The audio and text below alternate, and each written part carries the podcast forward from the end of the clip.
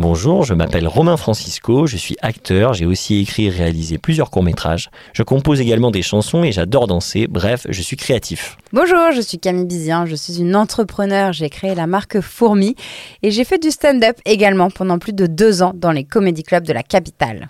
Le podcast sur la créativité et l'envers du décor, c'est 17h17. Et c'est maintenant C'est le podcast de 17h17. C'est ça notre gros problème. C'est ça. On ne peut pas faire d'apéro en direct. Mais c'est très bien le matin. C'est très bien. Mais matin, intéressant. c'est bien. On se lance, on démarre. Alors, démarrons, attaquons dans le vif du sujet. Donc, on est avec Francis Magnien. Euh, Présent. donc, présent. Ah bon, Camille, hein, l'atelière, Camille Bizien, voilà, Et Romain Francisco. bien sûr, pardon. évidemment. À chaque fois, Ça m'a fait plaisir que tu. Ouais. que tu me cites. Bah, au bout du cinquième épisode, j'ai compris que je te présente jamais. T'as t'as compris que j'a- j'avais quand même un gros ego. Du coup, euh, voilà. Bon, mer- merci euh, Camille. Et alors, Francis, donc toi, tu es réalisateur, auteur. Oui, c'est ça. Est-ce que j'oublie des choses? Est-ce qu'il y a d'autres euh, Euh, choses je- que tu fais aussi euh?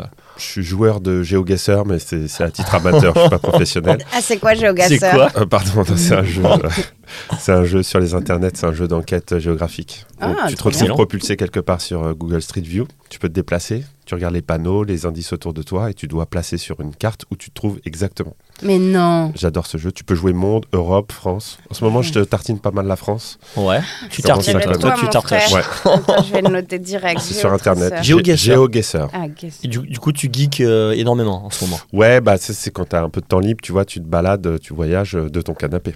Bien sûr. Très utile pendant Ouais. le confinement. Vous pouvez voyager euh, gratuitement de tu- chez toi. Tu y Ah, jouais pendant bien. le confinement? Oui, mais euh, j'étais moins bon qu'aujourd'hui. Là, j'ai de l'expérience. Maintenant, je suis pas mal. Ok. Et t'as un timing qui se lance T'as un temps imparti pour trouver où t'es? C'est assez libre comme jeu. Tu peux jouer euh, timé, tu peux jouer euh, sans timer pour prendre ton temps et euh, découvrir un peu et vraiment trouver l'endroit précisément. Moi, je joue avec du time. Moi, j'aime bien. Ça me met un petit challenge, une petite urgence. Ah ouais, c'est trop bien, faut que Voilà. j'aille voir ça. Excellent. Petit conseil. Donc, euh, pour revenir à ta question, à part ça, À part ça, et puis je suis aussi basketteur très amateur, mais sinon, voilà, si on, on- c'est On plutôt des sur, hobbies, je dirais. Et sinon, pour ce qui est de vraiment euh, ce qui occupe ma vie, euh, c'est plutôt l'écriture et, et la, réal, euh, la réalisation euh, de fiction. Voilà. ok. Et alors, et je dois dire aussi que tu as, tu fais un, un excellent podcast. Ah bah. Parlons-en. Ah bah, je t'en supplie, qui s'appelle Premier Clap. Euh, oui, ça c'est une envie que j'avais depuis plusieurs années, et puis la flemme et euh, le manque de temps, m'a- m'a- et puis le Covid n'a fait que repousser l'échéance. Donc l'année dernière, je me suis enfin lancé et euh, j'ai fait mon podcast qui s'appelle Premier Clap, comme tu le dis. Et voilà, en deux mots, c'est j'interview, enfin je discute avec des gens qui ont fait un premier long métrage de cinéma Ouais. et on parle de leur film et surtout de comment ils ont fait leur film, de l'écriture à l'idée, à l'envie d'être réalisateur même, jusqu'au tournage, au casting, à la production. Il y a plein, en fait, c'est un parcours du combattant de faire un film. Ouais, ouais. Euh, moi, je suis, en, je suis dedans depuis euh, quelques temps et, et pour peut-être beaucoup de temps encore. On l'espère. Mais euh, j'aime savoir, j'aime prendre des retours d'expérience. Et du coup, en discutant avec ces gens-là, bah, je prends plein de, bah, voilà, plein de bonnes idées, plein de, de leçons, plein d'expériences que on fait.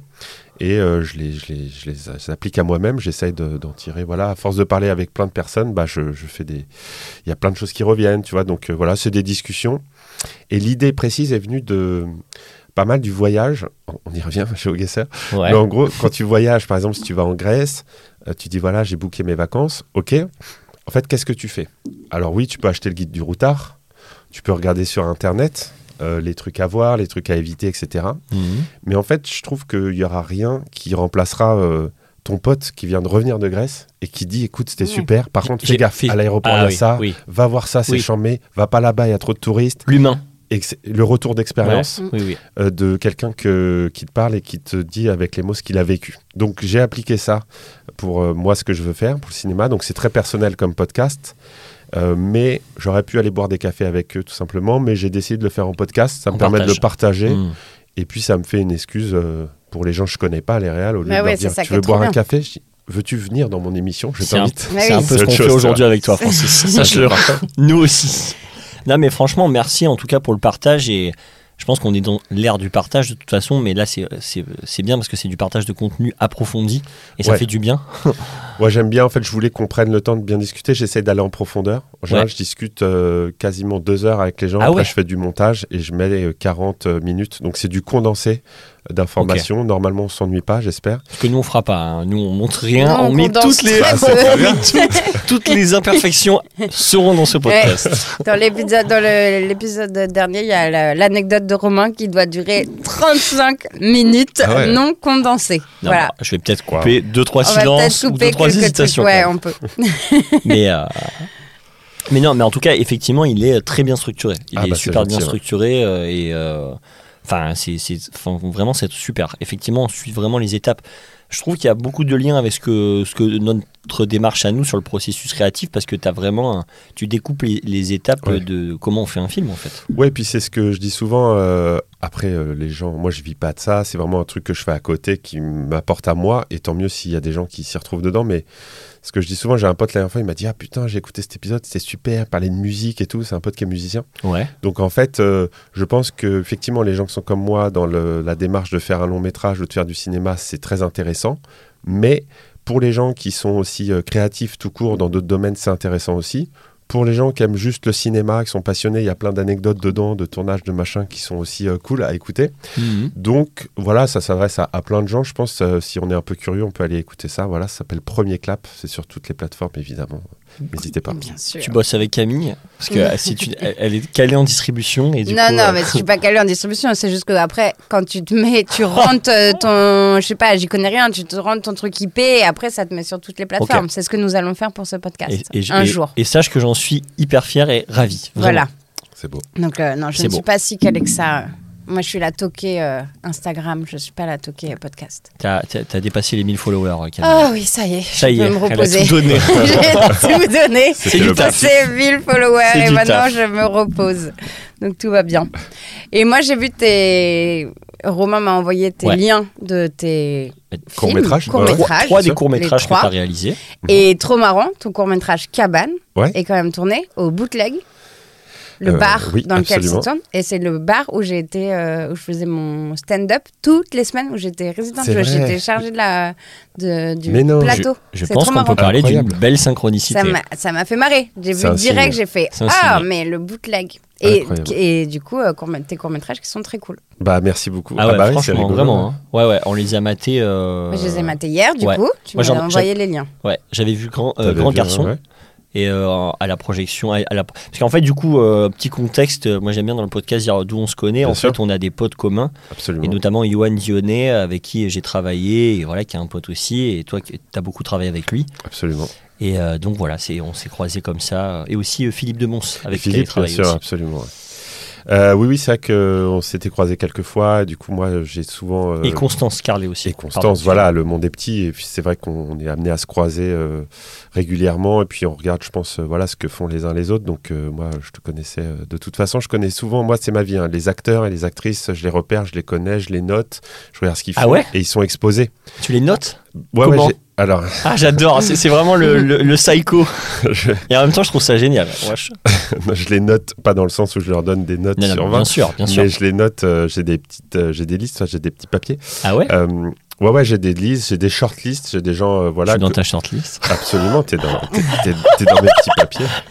Non, mais c'est vrai que moi, quand je vois que ce soit au théâtre, dans les séries, au cinéma, partout, dans les, sur Instagram, sur les vidéos, dès que je vois des gens, voilà, que je trouve talentueux, qui me plaisent ou qui, qui me touchent d'une façon ou d'une autre, je, je les note et pour pas oublier, en fait, c'est juste ça, Ah, parce que C'est pas il y a tellement ça. de Mmh. talent Oui. euh, que tu peux oublier très vite. Et après, c'est dommage, parce que c'est au moment où tu en as besoin. Moi, je fais pas mal de courts-métrages et puis d'autres projets. Et quand tu es dans un projet et que ça se lance et tu dis qu'il faut là, tu es dans un espèce Ah, d'urgence parfois. Et dans ce moment-là, tu peux oublier la personne que tu as vue il y a six mois et qui a rien refait d'ici là. une super idée de faire ça. Et donc, moi, j'ouvre, j'ai des documents, j'ouvre et là, je vois tous les acteurs, les actrices, tout ça. J'ai les photos, je regarde. Et même des fois, au niveau de l'écriture, on y reviendra peut-être après, mais moi, quand j'écris, j'aime bien projeter tout de suite euh, sur des gens. Sur ah oui, C'est peut-être pas les gens qui feront euh, le, le rôle à la, à la fin, mais c'est pas grave. Mais au moins pour écrire, ça m'aide. Je visualise, euh, tiens, tel euh, acteur, telle actrice pourrait rentrer dans ce type de personnage, etc. Donc ouais, j'ai des doses. Alors, ça fait un peu bizarre effectivement. Non, mais c'est dans drôle. mon ordi, C'est j'ai des doses. de- Et comment tu les Des classes tableaux Excel En vrai, ouais. non. Moi, je ferais direct un toi- ah bah moi, là, serait dans tableau ma Excel tête, Tu direct. me dis, j'ai une liste, dis- Camille- dans ma tête, j'imagine Ah un tableau Excel avec des onglets sur genre des.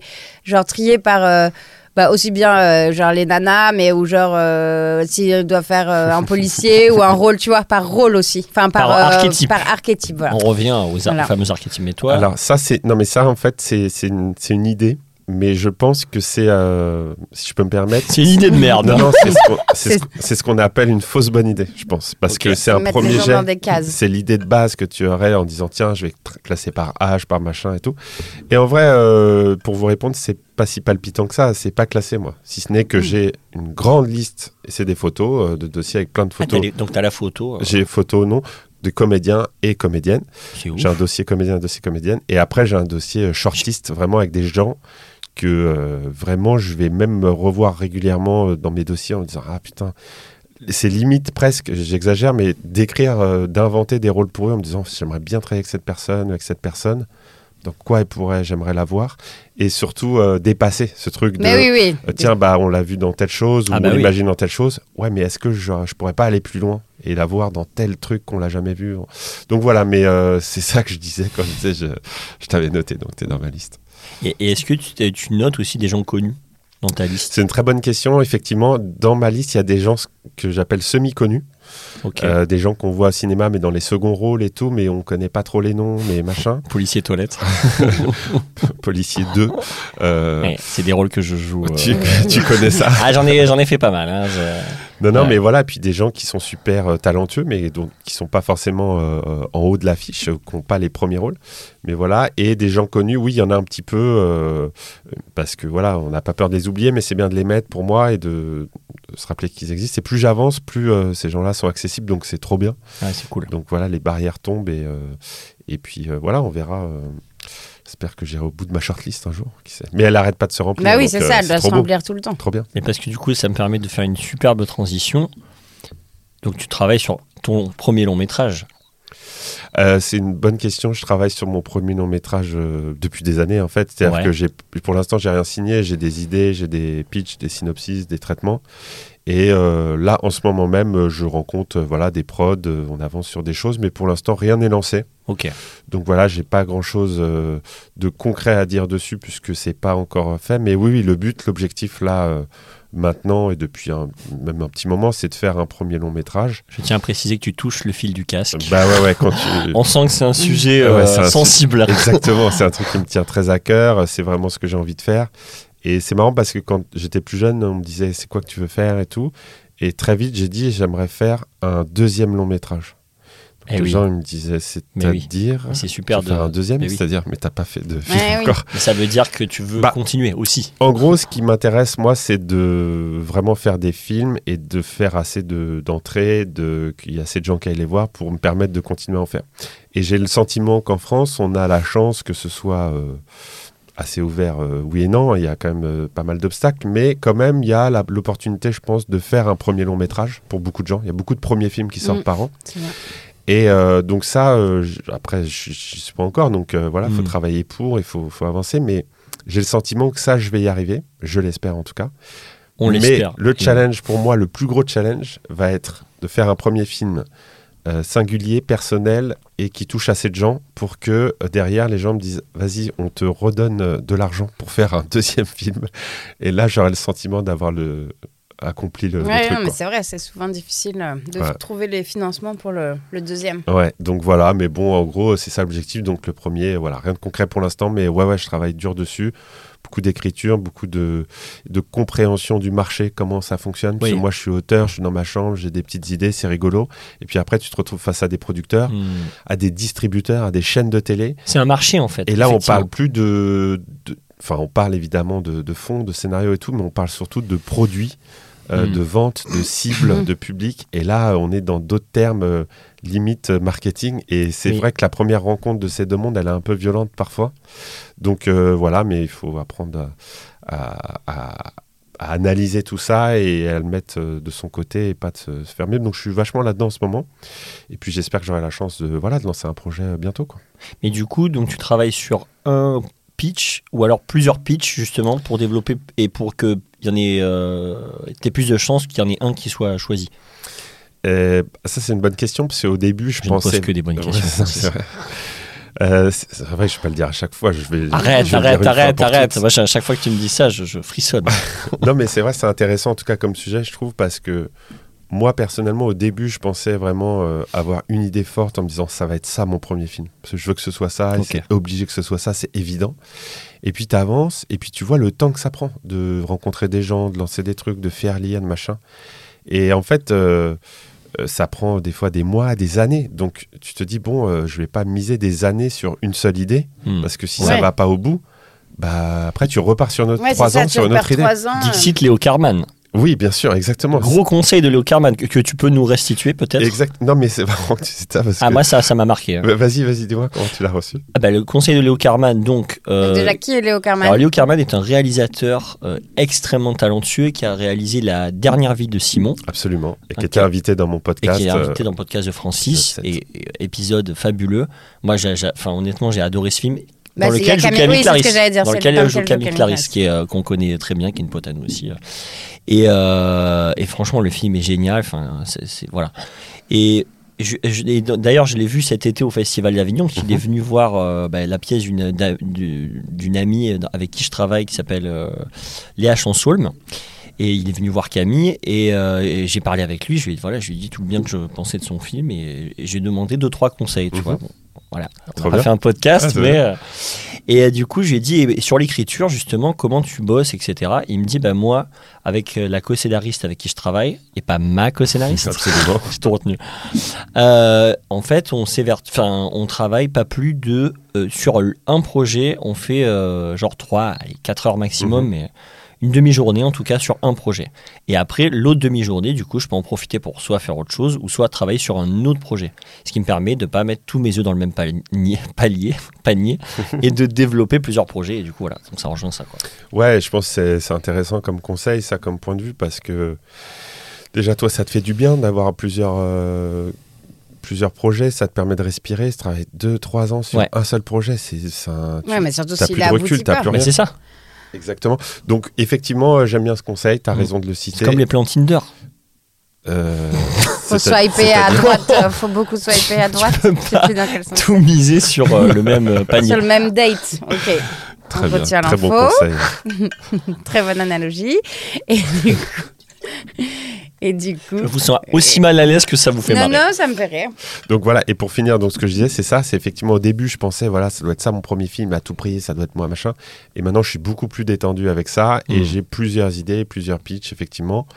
Euh, mais euh, c'est important quand même d'avoir un ordre de, de préférence, tu Mhm. vois, sur, euh, sur qu'est-ce que tu vas défendre en premier. Si par exemple, un exemple tout bête, mais là, j'ai fait un rendez-vous euh, il y a quelques temps avec euh, une prod, et la prod me dit, euh, est-ce que tu peux me pitcher euh, un projet? Ah Ton projet que tu aimes le plus, Ah. le plus original, que tu veux défendre. Bah, Et super. du coup, ouais, ouais, non, mais du coup, faut être préparé Ouais, à ça. faut être prêt. Parce qu'il faut pas dire, alors, j'ai Alors. 10 trucs, tu vois. genre, Alors, D'un coup, il faut savoir lequel Voilà. est le Ouais. numéro 1. je pense que c'est bien Comme d'avoir ta un ordre. shortlist. Mais ça, tu... exactement. Mais je pense que ça, tu l'as assez naturellement. Tu as des projets que tu as envie de défendre plus que d'autres, euh, naturellement. Donc, euh, Le cœur. exactement. vraiment, hein, je exactement.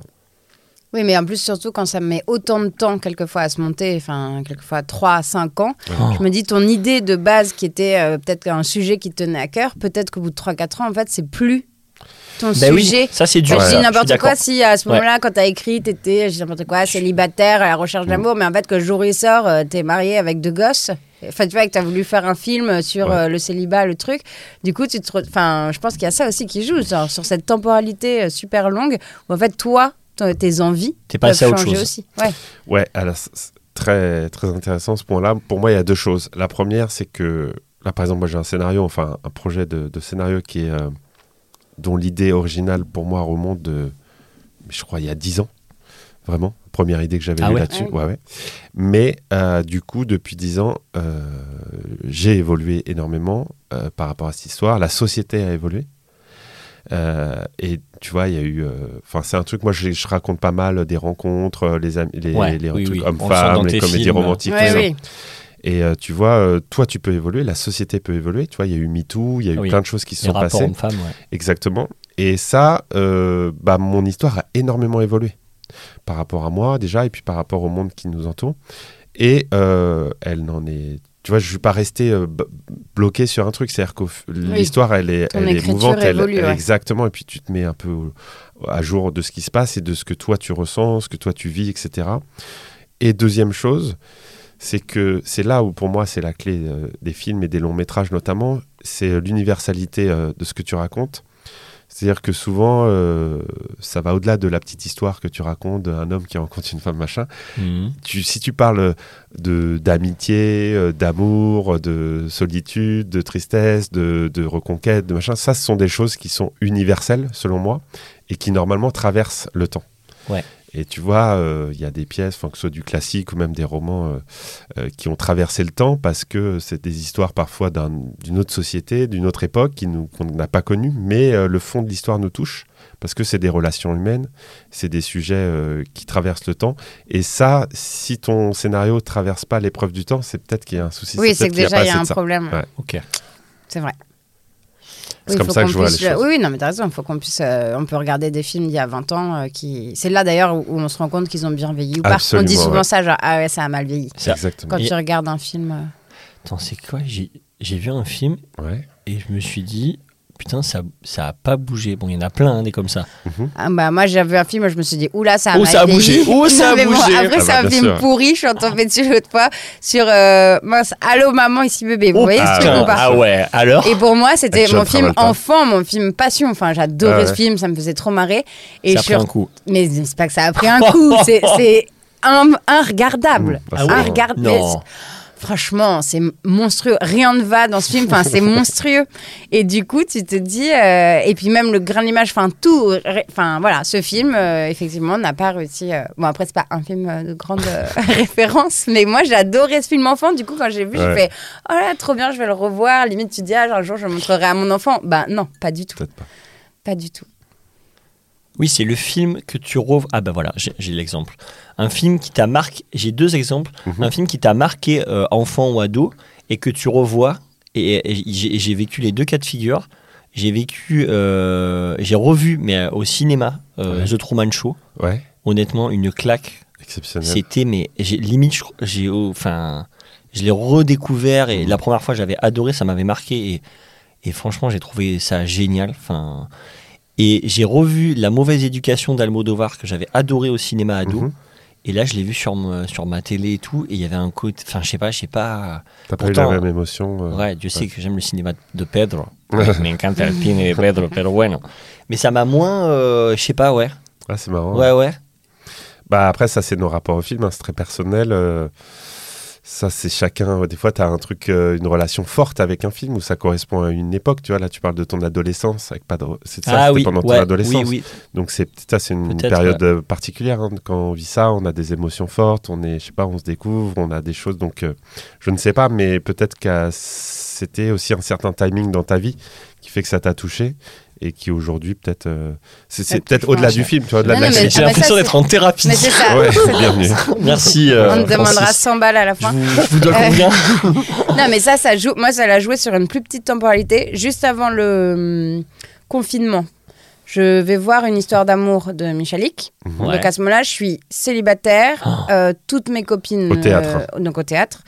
Euh, je suis célib. euh, je me suis en pleine quête de me dire est-ce qu'un jour j'aurai un enfant? Enfin voilà, j'ai j'ai 35 ans, je suis en panique totale. Je vais voir une psy à l'époque pour parler de ça. Je suis vraiment au plus mal je vois cette pièce qui, qui me touche, que je trouve mignonne, mais j'ai un peu pleuré comme tout le monde. Mais voilà, ça. euh, bon, Enfin, pour raconter sans spoiler, c'est une histoire d'amour euh, entre deux femmes qui ont un bébé, et donc il y a quand même tout un rapport à la maternité dedans. Mhm. Donc voilà, donc j'ai vu cette pièce, et on a une amie qui joue dedans, euh, et quand la pièce a repris. euh, après le confinement, euh, il y a eu un- on a eu la chance euh, d'aller voir à nouveau cette pièce. Sauf que moi, entre-temps, j'ai eu un mec, j'ai Ouais. fait un enfant. Et donc, je revois cette pièce, même pas deux ans après, dans une toute. Et là, bah oui, là, ça m'a beaucoup. Là, ça m'a bouleversé. Enfin, ça m'a beaucoup plus touché, encore plus. Enfin, je sais pas comment dire, ça Hmm. m'a euh, complètement changé. euh, et donc, c'est vrai qu'il y a ce truc de euh, à quel, où t'en es dans ta vie quand tu regardes une œuvre, peu importe laquelle c'est, euh, où toi t'en es dans ta vie, où ça peut te bouleverser quelquefois, et à des moments pas du tout te toucher parce que ça te se concerne pas. Mais bon, ça, je pense que c'est partout pareil. Mais d'où le fait qu'à des moments, on trouve qu'il y a des films. Qui, qui Oui, oui, qui résonne plus. Ouais. euh. Mais pour revenir à ce qu'on disait sur, euh, genre, t'écris un film et puis bon, euh, voilà, euh, tu cherches un prod et puis les années passent, etc. Et euh, peut-être effectivement, tu peux être un peu épuisé de ton sujet ou Mhm. moins avoir le mojo du début. Et en même temps, euh, au, stage de scénario que j'avais fait, on nous disait si t'es trop dans ton sujet, tu le vis trop et t'as pas le recul, Mm. tu pourras pas bien le traiter. Qu'est-ce que tu peux Euh, c'est intéressant. Après, moi, je peux témoigner de, de mon vécu, c'est-à-dire que pour l'instant, j'ai pas fait, euh, tu vois, de long métrage, etc. Donc, la seule expérience finalement de, de film ou de, de projet que j'ai emmené au Mhm. bout, c'est soit des, des courts métrages, beaucoup, ou de la série, mais surtout des courts métrages. Et euh, du coup, pour le court métrage, c'est un peu particulier, je trouve, parce que il y a moins cette temporalité longue. Hmm. Et c'est ça qui me plaît, moi, parce que effectivement, quand j'écris, j'ai tout de suite envie de faire lire des acteurs, j'ai tout de suite Mm. envie de répéter, j'ai tout de suite envie de prendre une caméra et de filmer l'histoire que j'ai prévue euh, et de montrer l'histoire. Parce que c'est ça, pour moi, le plus frustrant, c'est dire euh, le temps de. Quand tu as l'idée euh, Ouais. d'écrire, de développer, puis le temps d'écriture doit être long parce que tu dois réécrire. Enfin, moi, je crois beaucoup à, à cette étape-là, de réécriture, etc. Et, et le temps est, est notre allié dans ces cas-là, je trouve. Une bonne histoire, une bonne idée, c'est une, une idée qui, qui, qui, qui, qui est à l'épreuve du temps. Parce qu'aujourd'hui, si Mm. on écrit une histoire là aujourd'hui, on va dire ah, c'est super, on la tourne demain. Ok, mais du coup, dans six mois, on va rien faire ouais, c'est pas ouf. Que si on écrit aujourd'hui, et pendant six mois, bébé. on y revient de temps en temps, on dit attends, l'histoire, on pourrait l'améliorer. Ah ouais, ça c'est pas ouf, on réécrit. Hmm. Qu'on tourne en six mois, bah, le film sera beaucoup mieux. Euh, c'est- une certitude. Et du coup, pour dire que, bah oui, le court métrage, ça me permet d'aller assez vite. Surtout que moi, j'ai fait beaucoup de choses euh, euh, sans attendre forcément les prods, tu vois, en faisant Oui. des choses un peu en système D, en autoprod, etc. Pour garder cette, ce rythme quand même de dire, bon, bah, c'est un court métrage, je vais faire un film de 5, 6, 10, euh, 15 minutes. Je vais pas mettre 3 ans pour faire mon film. C'est hors de question, tu vois. Moi, je refuse ça.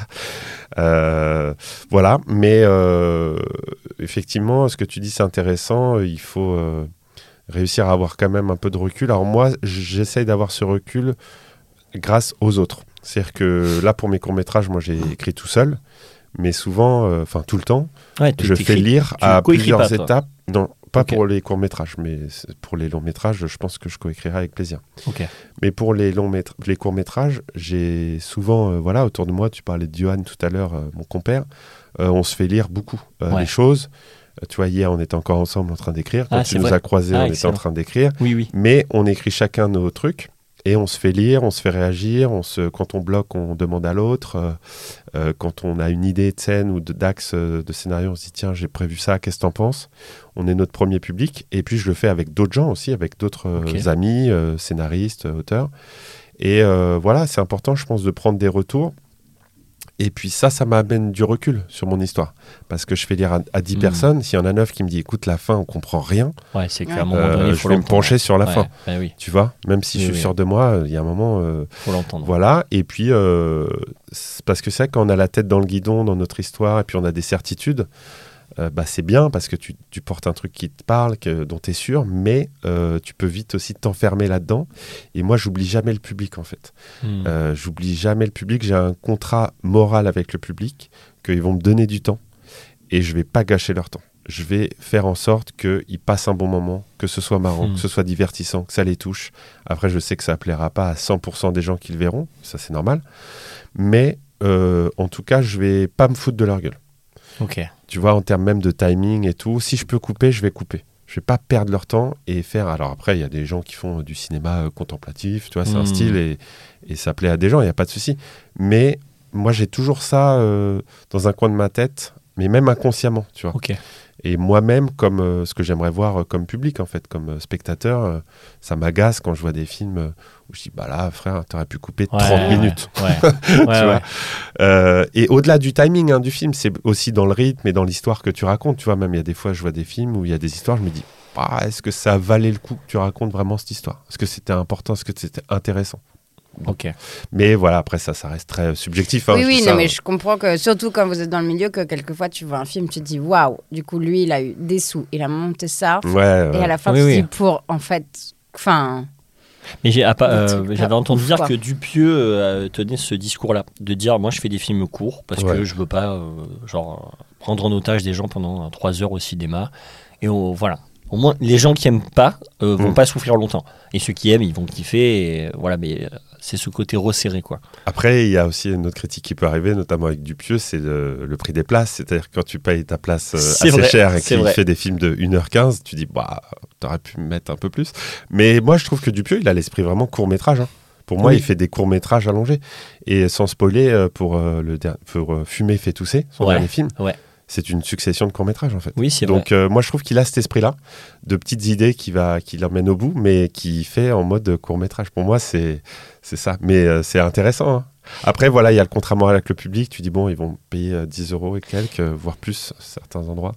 Mais vous pensez quoi? J'a- J'avais ce débat-là avec un pote de, de faire des tarifs de place différentes en fonction des films.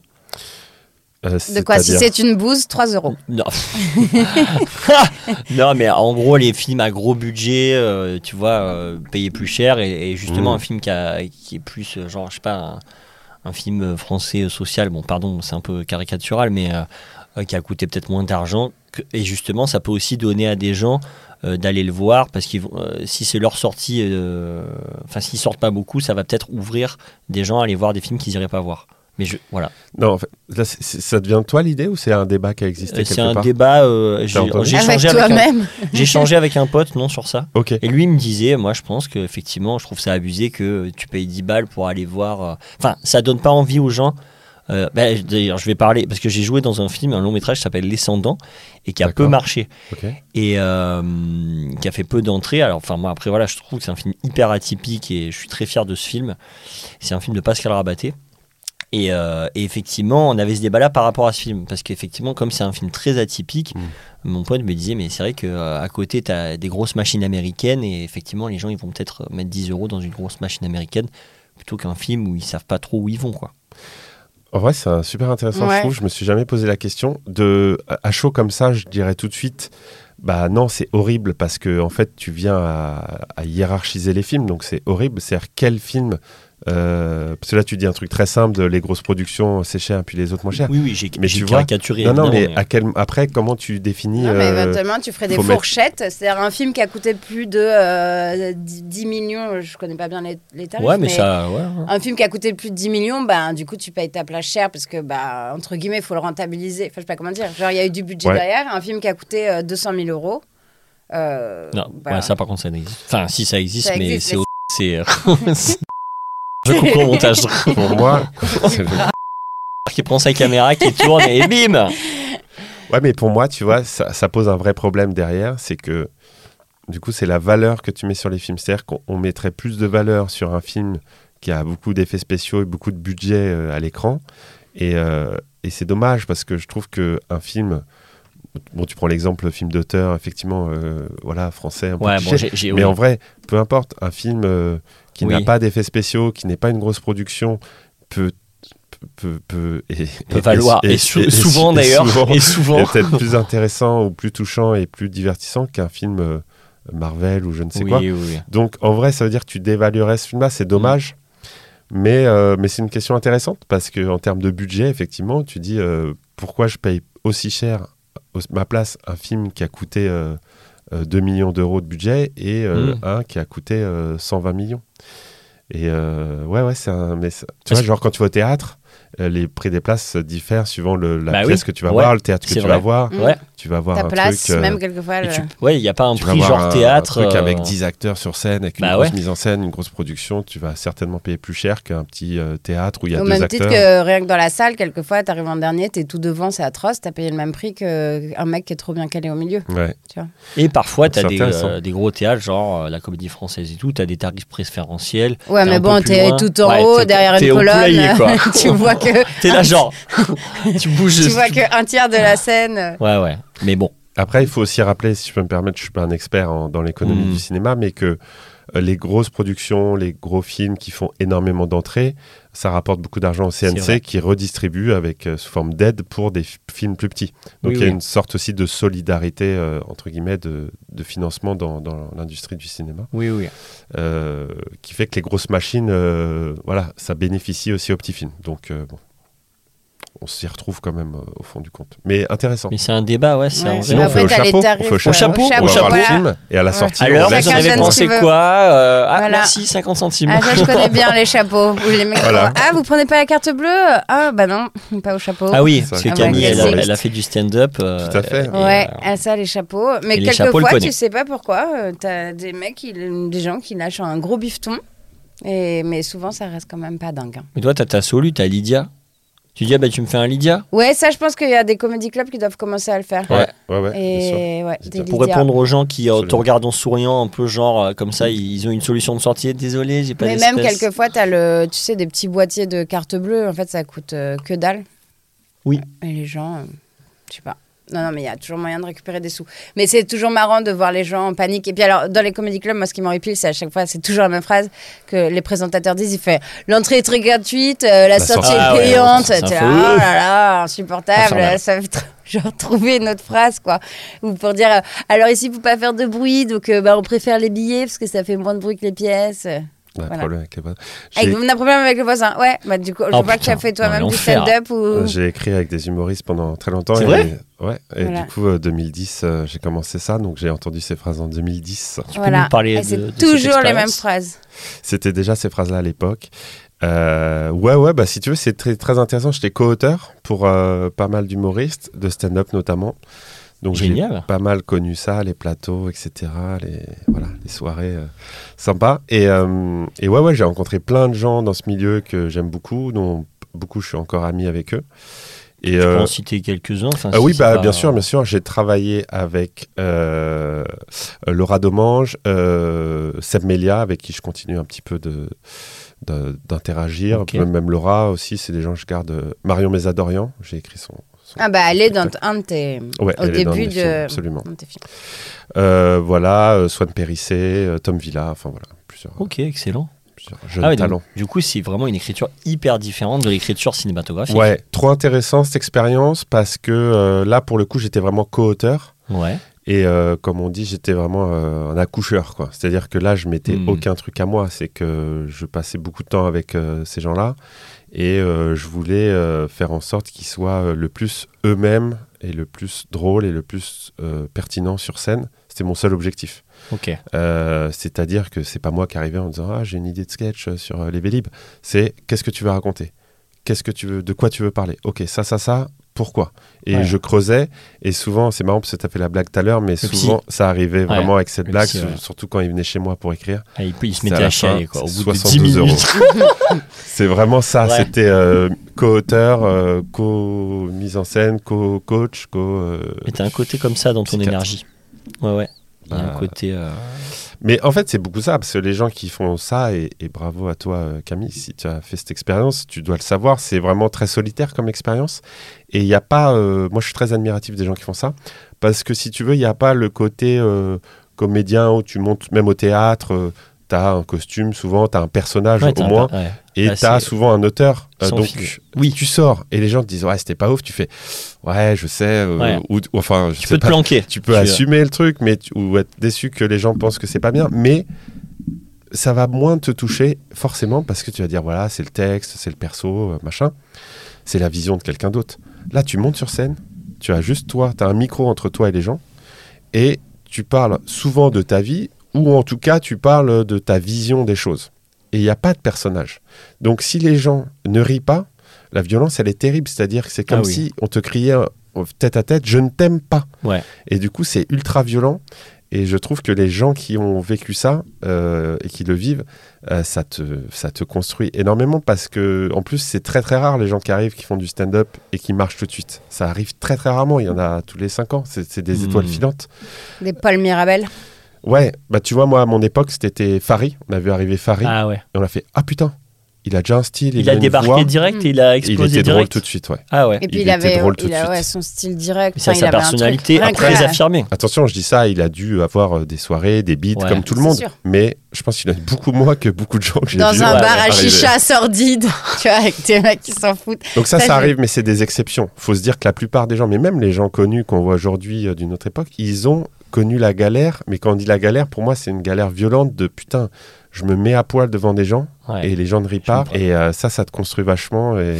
Non, mais c'était cool cette euh, digression stand-up et ben, c'est Ouais, mais c'est trop marrant ton t'as écrit pour eux. Ouais. Mais moi, on, on jouait, il venait souvent euh, jouer justement au Bootleg Comedy Club, tester. Bah, ça se trouve, on se croisait là-bas. T'as déjà vu? Non, non, euh, j'ai euh, j'ai abandonné moi les plateaux euh, depuis un moment. Du coup, je, je suis plus dans ce milieu-là. Mais euh, voilà, après, les gens avec qui je travaillais euh, récemment, c'était plus des gens qui m'envoyaient des audios, des enregistrements. Ok. Ce qui est épuisant quand tu vas comme ça sur les plateaux, pour le coup, pour en avoir fait beaucoup, Mm. c'est que bah, du coup, tu te tapes tout le temps les mêmes trucs. Parce que tu en as quand même beaucoup Mm. qui. Moi, j'utilisais les plateaux pour tester des nouvelles choses. Donc, je me forçais toutes les semaines à tester un nouveau Ah. truc. Même si je faisais toujours un peu de valeur sûre en fin, au milieu pour être sûr. Je me disais, il faut que toutes les semaines, je teste un truc pour avancer. Mais il y en a, ils se posent pas du tout cette question. Et ça fait genre 7 ans qu'ils Ils ont le, même même 5 minutes. 5 minutes. Du coup, Ça, bah, le chaud, truc est ultra rodé. Euh, Ah les bah là, gens pour le qui coup, le texte, la il est bien appris. Ah bah là, il est bien Là, il n'y a pas appris. de souci. Les gens, du coup, qui le voient pour la première fois, ils font Ah putain, ce gars est trop marrant. Bah ouais, mec, il est trop marrant. Sauf que viens tous les mardis l'écouter. Mais je. Non, pouvais plus. Et elle va se faire. Et paf, ça balance. Allez, ça balance, Allez, tu vas me elle va biper. se faire Tu lyncher. vas me Ça va biper bip, bip, bip, ce bip, nom ça va avant. Club immédiatement que tout le monde connaît. Bon, euh, alors Francis. euh, Tu nous as préparé des euh, petites questions? Non, mais bah, écoute, euh, est-ce que tu peux nous parler de comment tu as, je sais pas, attaquant sur euh, Ca- euh, Cabane? Cabane, en termes de. C'est le premier ou c'est le dernier? Alors, Cabane, c'est mon dernier court métrage en date. Je l'ai réalisé, euh, euh, il, est, il, est- il a été prêt fin 2022. Et là, euh, 2023, il fait euh, les festivals. On a commencé Ah oui, c'est avec ça. le Mais ça se festival voit, c'est marrant dans les. Dans Dans la, Mais parce que Il le- est mieux, dans tu le- penses Non, c'est plus différent. Ça... Oui, Ouais, enfin. moi je trouve quand même. ouais. Mais c'est vraiment. Bah, tant mieux. tant en Ça fait, se voit. on sent une progression quand même au fur et à Parce mesure. que moi, je les ai regardés, je pense, dans l'ordre que tu m'as Bon. envoyé. Enfin, dans le Ouais, mail ouais, que tu m'as du envoyé. dernier Donc, au, à- enfin de bah, du coup, du premier. du plus récent au plus Voilà. vieux. C'est comme mon ça. CV, c'était le plus récent. C'est premier. ça. J'ai fait pareil. En tout cas, euh, je sais pas si vous voulez parler de Cabane, c'est le dernier en date, effectivement, Bah et il est, euh, balade là en festival en ce moment, ça se passe bien, on est très content. Bah, euh, bah merci. Après ouais, c'est chouette. Euh, le but c'est ça. hein. Moi, les courts métrages, je, je fais ça pour euh, pour me faire la main, continuer d'apprendre. J'ai pas fait d'école, donc moi j'ai appris en faisant, et euh, ça me rassure moi-même quand on me dit bah c'est de mieux en mieux entre guillemets. Tu vois, Bah, si- oui, oui. mon, mon but, c'est justement d'é- d'évoluer, de continuer de progresser. si je commençais à, à stagner ou à pire, faire de moins en moins bien, ce serait inquiétant. Après, je trouve que dans ma chronologie de films, il y a des certains films sont plus euh, ambitieux ou plus aboutis que d'autres après. Enfin, voilà. euh, mais j'espère que euh, que je m'améliore. C'est le but. Et alors comment comment t'es tombé dedans? Parce que juste enfin t'as pas fait d'école comment comment c'est arrivé? Comment t'as appris? Qu'est-ce qui t'a ouais qu'est-ce qui t'a donné envie de réaliser des films? Et Alors- comment tu l'as commencé à, à le faire? Alors, euh, je vais faire l'histoire courte parce que Ouais, je ouais, pas ouais, faire trois épisodes dessus. Mais en gros, euh, quand j'étais jeune, quand j'étais au collège, euh, je me suis rendu compte que j'aimais bien raconter les histoires. Peu importe la forme, j'aimais bien les histoires, les en entendre et les raconter, Euh, que ce soit à l'oral, à l'écrit et tout. Et j'étais pas bon, en tout cas, je n'étais pas intéressé par l'école, j'étais pas attentif, j'étais euh, pas travailleur. Et euh, il y a y a quelques, j'ai eu quelques éclairs de génie, euh, notamment en français, quand fallait faire des dissertations, fallait écrire des histoires, fallait inventer des choses. Là, ça m'intéressait, j'étais, j'étais assez impliqué. Et il y a un autre cours dans lequel j'étais impliqué et qui m'a vraiment surpris, c'est qu'en quatrième, troisième, j'ai fait anglais renforcé. Et en anglais renforcé, donc c'est une option, on avait des heures de- d'anglais en plus. Et les heures d'anglais en plus qu'on avait par rapport aux autres, on regardait des films en VO avec notre professeur, Madame. Oblet qui a Hmm. changé ma vie. Et euh, moi, j'aimais bien, tout c'était cool. Et puis un jour, elle, elle m'interroge, enfin, je lève la main pour une question. Et là, elle, me regarde et elle me dit une phrase que je n'avais jamais entendue de toute ma scolarité. Non, pas toi, tu participes trop. Oh, putain j'ai c'est du délire hein. entendu c'est ça. le monde à l'envers Et du coup, elle interroge quelqu'un d'autre, je me retourne et je me regarde, je me dis putain, je suis au premier rang, je, on- je participe trop, qu'est-ce qui se passe? C'est pas moi, d'habitude, je suis au fond à côté du radiateur et je dessine euh, des histoires, je fais des BD. Je dessinais très mal, mais je faisais des BD avec des potes, je leur faisais tourner dans la classe, c'était rigolo. Et du coup, je me dis putain, c'est bizarre, pourquoi je suis aussi impliqué dans ce cours? Et en fait, je me suis rendu compte au fur et à mesure, c'est marrant quand tu l'apprends après, limite, c'est que cette professeure d'anglais, elle était aussi prof d'audiovisuel. Et en fait, ce qu'on faisait avec ces films, c'est qu'elle mettait pause toutes les 30 secondes. Elle cachait les sous-titres, évidemment, pour qu'on apprenne l'anglais et tout. elle analysait Et elle nous parlait des plans, du réalisateur, qu'est-ce qu'il a voulu faire, machin. Tout en anglais. Mais en fait, je m'en rendais pas compte, mais on faisait des, des cours d'audiovisuel, de cinéma, mais en anglais. C'est dingue. Et c'est là où je me suis dit, putain, c'est fou. Et le vrai déclic, ça a été. euh, alors, elle faisait voir des films euh, qu'on avait déjà vus et des films, j'ai découvert, euh, elle faisait voir des vieux Fritz Lang, tu vois, des trucs en noir Ah et blanc, des trucs vraiment où j'ai. Ouais, ouais, c'était intéressant. Et un jour, on a regardé Le Cercle des Poids Disparus. Ah, Et je dis, ah, je l'ai déjà vu et tout, je connais, magnifique. tu vois. Et sauf que là, on faisait pause toutes les 30 secondes et elle nous expliquait les trucs, les Oh. plans, machin. Et j'ai fait. Donc là, j'ai redécouvert le film. Et puis, bon, l'adolescence euh, liée à ce film qui est quand même fort sur un adolescent qui fabuleux. veut s'émanciper face à ses parents et face à la rigidité de l'établissement. Bon, bah, ça a fait un déclic. Et c'est vrai que c'est marrant. euh, je me rappelle précisément de ce moment où j'ai eu ce déclic-là. J'ai dit, OK. En fait, c'est pas les BD, c'est pas les machins, c'est pas romancier. Je suis nul à tout ça. En fait, mes histoires, j'ai envie de les raconter avec cette façon-là Hmm. en filmant des acteurs. Et à partir de ce moment-là, je me suis dit, bon, je vais faire ça. Et ça va être ma vie. J'ai toute ma vie pour le faire. Ah. J'ai le temps. Ah, genre en troisième. Bizarrement, ouais, j'ai pas eu d'urgence. Je me suis dit, c'est ça que je vais faire. Et c'est pas grave si je réussis pas là, dans un an ou dans deux ans. Je vais le faire. C'est toute ma vie, je vais le faire. C'est fou. Et après, euh, l'ambiance école ou pas, c'était juste que. Bon, il y avait ce truc d'adolescence aussi, tu sais. Je disais, je vais pas faire d'école de cinéma, ils vont me formater. Moi, je suis libre, Mm. je vais faire mon truc à moi. C'était un peu fou. Et puis, euh, et puis j'étais nul à l'école, donc tu vois, j'avais pas des bonnes notes pour aller faire un cursus comme ça. Donc, euh, donc voilà. Donc j'ai fait l'école hôtelière. J'étais Ah ouais serveur. Ouais, j'étais serveur. Moi, j'avais déjà entamé. Bah, je faisais déjà. Euh, je travaillais avec ma tante, je faisais déjà des extras Ah, en tant que serveur, des mariages et tout. Vous connaissez le milieu. J'adorais ce truc-là. Je sais pas pourquoi. J'adorais le service. J'adorais le côté. euh, on faisait des gros banquets, tu vois, des mariages, des Le machins. sens de la fête. En vrai, trop ça. Et puis j'aimais bien les coulisses, être en cuisine, préparer les trucs, les happenings, les machins. J'aimais bien peut-être le sens du spectacle déjà Génial. et d'être un peu à la mise en scène.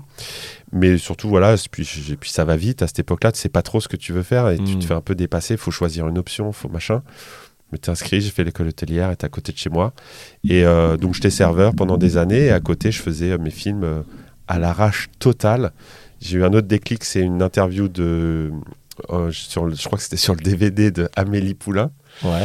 Et en fait, euh, il y a une, une interview de, de Genet qui dit il y a beaucoup de jeunes qui viennent me voir en me disant comment on fait pour être réalisateur. Et là, j'écoute sa réponse, mais tu vois, je suis pendu à ses lèvres et je m'attends à un truc de philosophe de ouf ou d'une adresse d'école, de machin. Et il dit bah prenez une caméra et vous filmez. C'est ça. Ah ouais. Comme dit Aurel San, si tu veux faire des films, t'as juste à trouver un truc Exactement. qui filme. Et il développe un peu si ça. tu. ici- ouais, C'est dans dit sa chanson. Dans, T'as Note- juste un trouvé un truc qui est fait. Non, vas-y. c'est ça, dans Note pour plus tard. Voilà. Mais c'est vrai que Genet, il dit un truc intéressant. Il dit voilà, prenez une histoire euh, qui vous plaît, soit que vous avez écrit vous-même si vous avez des idées, ou même une histoire dans les faits divers, ou un truc que vous avez lu, ou un truc qui existe déjà, ou une nouvelle, quelque chose, et filmez-la. Et en fait, euh, bah, bonne nouvelle, après ça, vous êtes réalisateur. Il dit attention, euh, vous serez très mauvais réalisateur, au début Mais- certainement. Mais vous le saurez. Vous, aurez- euh, vous l'aurez fait en tout Il cas. dit en fait, du point au, au- au- au moment où vous décidez de raconter une histoire par la caméra, vous devenez réalisateur parce que vous allez faire des choix, comment le filmer, euh, Hmm. qui filmer pour le faire, comment l'habiller, etc. Toutes ces décisions vont, vont, vont s'imposer à vous et vous allez devenir réalisateur par la force des choses. Donc génial. voilà, mais c'est trop intéressant parce que ça a démystifié un Ouais. peu le truc là. Ça le rend accessible en fait. Et c'est ça. Et puis bon, euh, je suis pas de cette génération. Moi, j'ai un petit peu. Voilà, c'était les années où il n'y avait pas YouTube, il n'y avait pas Ouais, toutes c'est ce que les connaissances qu'on avait aujourd'hui, que ouais, toi, tu serais allé direct sur YouTube Évidemment, à l'époque. évidemment. Bah, je faisais même des sketchs avec des copains, mais Ah c'était ouais. Dailymotion et tout. Ouais, c'est ça. Mais ouais, j'aurais peut-être été euh, youtubeur. YouTubeur, ouais. je sais pas. Non, mais c'est vrai que euh, YouTube, euh, là-dessus, ça apporte un truc où, comme tu disais tout à l'heure, tu as envie de faire un petit court-métrage, bon, Mm. bah, tu fais un truc rapidement, et puis ça, qui- Effectivement. ça peut être diffusé très facilement et avoir de la visibilité facilement. Et au-delà de ça, moi je pense surtout à YouTube et à Internet pour euh, l'inverse, enfin pour l'inverse, pour euh, le côté source d'information. C'est-à-dire que moi je regardais des making-of, je regardais des Mm. DVD, des making-of, c'est là où Mm. je voyais comment étaient fabriqués les films, les interviews et tout, j'étais fan de ça. Je me nourrissais de ça. Et puis euh, voilà, après un peu les livres et tout. Mais aujourd'hui, tu veux écrire un scénario, tu as 10 000 trucs de 10 scénario. 000 Tout le monde ouais. connaît tout, tout le monde T'as connaît même Maki, chat GPT. Ouais. tu l'écris sur... Écris-moi un scénario. Je vais Ouais, pas faire ça, le gars, mais à l'époque, hein. t'avais rien du tout. Fallait, tu voulais faire un film, mais fallait connaître des gens dans le milieu. Fallait les caméras, le Mais même matériel, les tout valait caméras et très tout. très ouais, cher. ouais. Donc voilà, c'est notre époque, mais euh, et voilà, je me suis construit au fur et à mesure de ça. Puis j'ai appris en faisant, au début avec des copains. Vraiment, euh, moi-même, je joue dans mon premier film, Ah ouais? Catastrophique. Ah. et, euh, T'as jamais voulu euh, être acteur? Non. Ou, euh, et je crois que les gens qui auront vu ce tout tout premier film seront d'accord. Non, mais voilà, après, c'est des potes voilà, qui se prenaient au jeu et qui on se marrait vraiment, c'était super. Et puis petit à petit, je me suis entouré d'abord de comédiens, mais de jeunes comédiens. Tu vois, ma première comédienne avec qui j'ai tourné, elle, elle sortait du cours Florent. Donc pour moi, c'était euh, Catherine Deneuve, tu vois. J'ai dit, putain, Ah ouais. euh, fais le cours Florent. Toi, t'es de Paris. De la région parisienne, de l'Essonne. Ouais. Donc t'étais déjà quand même, mine de rien, je pense, à Ouais. une accessibilité aux comédiens, comédiennes. euh, Ouais, ça alors, aide. après, c'est intéressant parce que c'est si près, si loin. Tu vois, c'est-à-dire Oui, que oui. tu es vraiment très près de Paris, mais ça reste un autre monde en fait. Ouais. Et d'ailleurs, j'adore, euh, je pense à ça, mais je pense à tout ce qui Tout brille cibré, ouais. J'ai pensé, euh, Ouais. j'ai pensé au Bah, moment tu de. Géraldine Nakache Ouais. et Hervé Mimant. Incroyable ce film et qui, pour moi, alors c'est une autre banlieue évidemment, mais ça décrit bien ce que j'ai vécu sur le côté. euh, ouais, t'es pas loin, mais t'es c'est- t'es pas là, quoi. C'est pas, tu t'es pas encore, tu Ouais. fais pas partie du truc. Il y a un mur. Et puis au-delà de la distance géographique euh, et sociologique, il y a le côté euh, relation. Moi, je, mon père était plombier, ma mère a travaillé dans un bureau. C'est-à-dire que j'avais aucune personne de mon entourage Oui. qui Mhm. avait fait ça, qui travaillait dans ce milieu. Donc pour moi, c'était euh, extrêmement loin. Et encore aujourd'hui, des fois, tu vois, je travaille avec pas mal d'humoristes, j'ai croisé beaucoup de gens. euh, tu vois, on, on croise, je pense tous, de toute façon, dans notre vie aujourd'hui, des gens euh, plus ou moins connus ou des gens avec qui on a grandi. Je parlais de l'Alpe d'Huez tout à l'heure. Euh, en janvier, j'étais à l'Alpe d'Huez et euh, enfin voilà, je fais des blagues Au avec festival de l'Alpe d'Huez. au festival de l'Alpe d'Huez. festival. euh, C'est le plus gros festival comédie, comédie. euh, en court métrage et long métrage sont mélangés. Donc pour nous, c'est royal. Ouais, on fait partie bien. de la famille. Et je prends cet exemple parce qu'en gros, euh, genre à un moment, euh, on- donc euh, j'ai eu la chance de gagner le prix du meilleur court métrage Ah, avec euh, ah ouais. Cabane. ouais. Ah ouais, avec Cabane. Avec Cabane, Putain, on a gagné ex aequo avec un, un autre court métrage. Génial. super. Mais euh, tout ça pour, je, je dis ça, pardon. je Bah, si, bien sûr, t'as raison. on est Nous, on pour est mongols, plaisir, on se reçoit et on dit même Non, pas. Non, on c'était juste pour vous on raconter ce petit truc. Et Cabane, euh, euh, Ah ouais, il a eu un, un Oscar. Ok, ok, pardon. Non, on s'en fout. Les deux teubés. non, non, pas du tout. Mais vraiment, en plus, on s'en fout. C'est, c'est, Mais vous êtes Signarito, Alejandro. Excusez-moi, pardon, je me suis trompé. Et du coup, à la fin, tous les gagnants ont fait la photo et tout. Tout ça pour vous dire que sur le, long métrage qu'a gagné, c'était avec Didier Bourdon. Et le, Ah oui, et le photocall, je suis côte à côte avec Ah, Didier Ah Bourdon. ouais. Et on fait des vannes, on fait des vannes avec les photographes. Et je me regarde, je, je fais des blagues avec Didier Bourdon. Ouais. Enfin, tout ça pour dire que euh, de moi, quand j'ai grandi, même quand j'étais adolescent, j'avais, c'était, ce monde était trop loin pour moi. Je voyais ça de ma télé. Hmm. Et du coup, je n'avais pas de mode d'emploi. Je savais pas comment on faisait. euh, mais je savais même pas que c'était possible Oui, oui. d'accéder à ce monde. Je savais, t'as pas de mode d'emploi, t'as pas de. Donc T'as pas de monde d'emploi. Exactement. Et en fait, euh, de se retrouver aujourd'hui, des fois, euh, c'est pour ça que je raconte ça, c'est pour la, la petite histoire, c'est rigolo, mais j'en ai plein des anecdotes. Tu croises des gens avec qui t'as grandi ou des gens que t'avais admirés étant plus jeune en te disant euh, ils sont dans ma télé, jamais. Et aujourd'hui, on commence à les côtoyer et qui sait de travailler avec eux, euh, c'est très. Enfin, c'est bouleversant pour moi, c'est Hmm. incroyable. Ah ouais, Mais Ah oui, bah c'est ouais. trop bien. ça t'a touché. Bah, c'est trop beau, quoi. Je veux dire, je- Ouais. jamais je pensais euh, vivre ça. Et encore, je dis ça, j'ai rien vécu encore. J'espère que le meilleur est à venir, Oui. on verra. Mais... Forcément. Donc voilà, pour, euh, je- je- Ok. heureusement que j'ai dit je Sur la, court. hein. sur la bio, non, mais franchement, Mais bien wesh. bien. Bien wesh. Et euh, oui, c'est trop cool pour euh, le prix. euh, Ouais, incroyable. Ouais, trop bien. bien. Et puis de toute façon, ne serait-ce que d'être là-bas, déjà sélectionné, c'est incroyable. T'as 10 Ouais, courts-métrages. c'est c'est costaud pour être sélectionné à l'Alpe d'Huez. la projection est folle, la salle, il y a tous les pros, euh, Oh. les prods, les trucs de la, du long métrage, Ça de la aide comédie aussi. en France. Pour la suite. Et les gens voient ton film dans des super conditions. Il y a 800 personnes, tu prends des murs de rire. Oh. Franchement, c'est euh, ouais, c'est des bons moments. Et le prix, en vrai, euh, je vais pas faire le mec, mais c'est la grosse cerise sur le gâteau. quoi. Bah oui, oui, Ah, mais bah c'est. ouais. Ouais, c'est bien. cool. Et ça t'a permis de faire des rencontres, du coup, avec des producteurs derrière, d'avoir des rendez-vous. euh, Ouais, ouais, absolument. Bah là, tu vois, c'était en janvier, donc je suis encore, euh, tu vois, j'en bénéficie encore, euh, euh, voilà, les mois qui, qui sont après, parce qu'on on, on se croise là-bas, mais après, c'est, on se dit, voilà, on se voit à Paris, on fera un rendez-vous tranquille, posé. Donc oui, oui. En fait, le but pour moi, c'est vraiment de présenter mon travail dans les meilleures conditions. C'est-à-dire Mhm. que moi, j'envoie des liens, tu vois, je vous envoie les liens, vous regardez. C'est Mais pas on- du tout pareil. Mais quand on envoie ça à des Mhm. prods, des dis- tu sais pas comment ils vont regarder. Ouais. Sur un coin de bureau, ils vont avoir un coup de fil, ils vont aller pisser, tu sais pas. Là, on est dans le noir, on est 800, ça rigole, il y a des murs de rire. Ah, puis c'est Il y a tout le monde dans la salle. cinématographique et du ça coup. change tout. c'est Non, vrai. pour oui. la comédie, ça change tout. Ah oui, ça change c'est tout. ça- c'est contagieux le rire. donc, Exactement. euh, Donc voilà, euh, ouais, c'était, ouais, c'était, c'est, c'est un beau rendez-vous.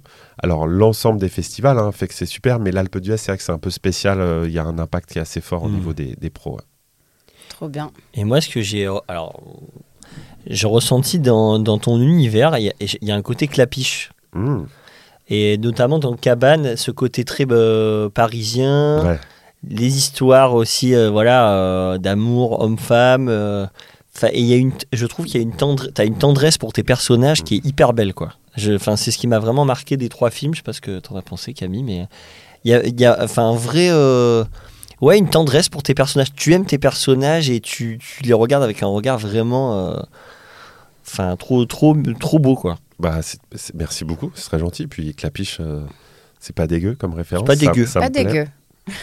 Non, non, mais. Non, non, euh, mais c'est vrai, ouais, ils sont tous. euh, Et il y a aussi à chaque fois un peu un personnage euh, secondaire, mais qui est Mhm. toujours euh, attachant. Enfin, décalé. Oui, décalé et sympa, euh, notamment bah, là, dans Cabane, c'est la coloc euh, Mhm. qui est très cool. Et euh, non, non, je trouve- ça euh, très, très, très chouette. Et il y a un truc j'ai. Enfin, il y a- c'est pas un truc, c'est un, un ressort euh, drama- dramaturgique qui est le personnage qui se fait passer pour un autre. Et, Ouais. et pareil, euh, il y, a eu un- il y a un côté où je me suis dit, il y a un- c'est un mélange entre Clapiche et Marivaux. Ouais. Alors, j'adore que tu cites ça parce que effectivement, moi, j'aime beaucoup ça euh, dans la comédie euh, et dans ce que j'écris. Alors, c'est difficile pour moi d'analyser parce que souvent, quand j'écris, je pense pas à ça, à, ces, à ces trucs-là, Mm. euh, à ces idées très larges et tout. J'écris mon histoire. Mais c'est vrai que j'aime beaucoup euh, des gens qui tentent de se faire passer pour quelqu'un d'autre et dans et de façon plus générale, des gens qui essaient de se faire plus grand qu'eux face à la, tu vois, aux épreuves de la vie. Des fois, on est confronté à des choses qui nous dépassent. Et moi, mon plaisir dans les comédies, c'est de mettre des gens euh, Bah, dans l'inconfort et devant dans- des situations qui les dépassent. pitch nous cabane. Alors, Cabane, bien sûr. Parce que là, Bien sûr, même, Cabane, on- pour ceux on qui est- l'ont pas vu. Ouais. Pour les quelques gens qui l'ont pas vu en France. Les deux, trois personnes. voilà. Cabane, c'est un court métrage donc de comédie. C'est l'histoire de Anna qui doit euh, une euh, qui doit récupérer une somme d'argent auprès d'un caïd du quartier. et pour ce faire, elle a monté une cabane. Donc elle a monté un plan, une combine pour aller récupérer l'argent. euh, et elle a embauché son, son pote Damien qui est super costaud. Ouais. Et ils ont prévu voilà de, toute une cabane où il va se faire passer pour son mec qui sort de prison et voilà parce que le caïd comprend que ça. Elle a tout essayé, mais La ces gars-là comprennent que les muscles. Le ressort. euh, Donc elle, elle, elle va tenter ça. Et le jour J, ça sonne à sa porte. Elle ouvre la porte. C'est pas Damien, c'est Antoine, qui est frêle et timide. et Il est génial cet acteur. Excellent acteur. C'est le début du film. Ah ouais, Donc c'est avec Édouard Sulpice, qui est effectivement formidable Ah, il et, qui est, est, euh, et qui est taillé pour le rôle. il est parfait. Ouais. C'est aussi avec Manika Oxir, Marie Petiot qui fait la voisine dont tu parlais, tout le monde est Foued super, et Jonas Dinal. Et Johan Dionnet. Et Yohan qui Dionnet fait un guest euh, et qui est. euh, Ah, j'ai même pas fait gaffe. Ah, si, quand il est Avec au la bar. casquette. Ouais, Ah oui, ah, tu vois, c'est marrant, c'est le l'ai même pas pote euh, du lui. Ah Enfin, le pote ou le collègue. Ou... En fait, il commençait à s'emballer trop dans sa carrière et tout. Donc là, je lui donne soit Ouais, des figures, ouais, tu soit des, une, tu line, quoi. humilié. une réplique. Fais-moi des retours sur mon scénar et, et dis mon texte, s'il te plaît. Et Bon, D'ailleurs, vous avez ça en commun avec Johan. Euh, de personnages justement qui veulent se faire plus grand qu'eux. Ouais. Parce que je joue Rodrigue, on est complètement dans l'ironie dramatique et le, Absolument, le- se faire passer pour euh, enfin, faire Absolument. croire à quelqu'un d'autre. Ouais, C'est la même actrice d'ailleurs dans. Du coup, pendant- quand je regardais euh, Grand Garçon. là-. Ouais. Tout à Ouais. fait. C'est Elisa RK, C'est absolument. ça. Mais en vrai, euh, Johan, on, est, on a une proximité qui est, qui est forte parce que, en gros, je joue Rodrigue, je l'ai, enfin, je l'ai beaucoup aidé à, les- à tous les stades, tu vois, à l'écriture. euh, au tournage, j'étais pas là, mais il m'avait demandé de venir pour, euh, Ah comme il jouait et réalisait, il voulait quelqu'un. Il voulait un regard extérieur. J'ai pas pu le faire, mais voilà, il s'en est très bien sorti, bien sûr. Mais voilà, j'étais là au montage, j'étais là partout. Et Ah, vice versa. Quand garçon, euh, Johan, il a été, euh, Très euh, présent il, aussi. ah, il a été primordial dans l'écriture, dans le montage et tout. On s'entraide et dans Cabane aussi. Donc on s'entraide beaucoup. Et c'est vrai que euh, voilà, je joue Rodrigue. Moi, il y a des choses à, enfin, qui me sont très personnelles, enfin que j'adore Oui. dedans. Que Ah bah, voilà, donc on se, c'est pas étonnant. On, on, on déteint un peu l'un sur l'autre, forcément, je pense. Il faut écrire votre long métrage ensemble. Bah ouais, mais c'est bizarre parce qu'on on a, enfin, moi je trouve ça très bien. On, on porte nos projets chacun, tu vois.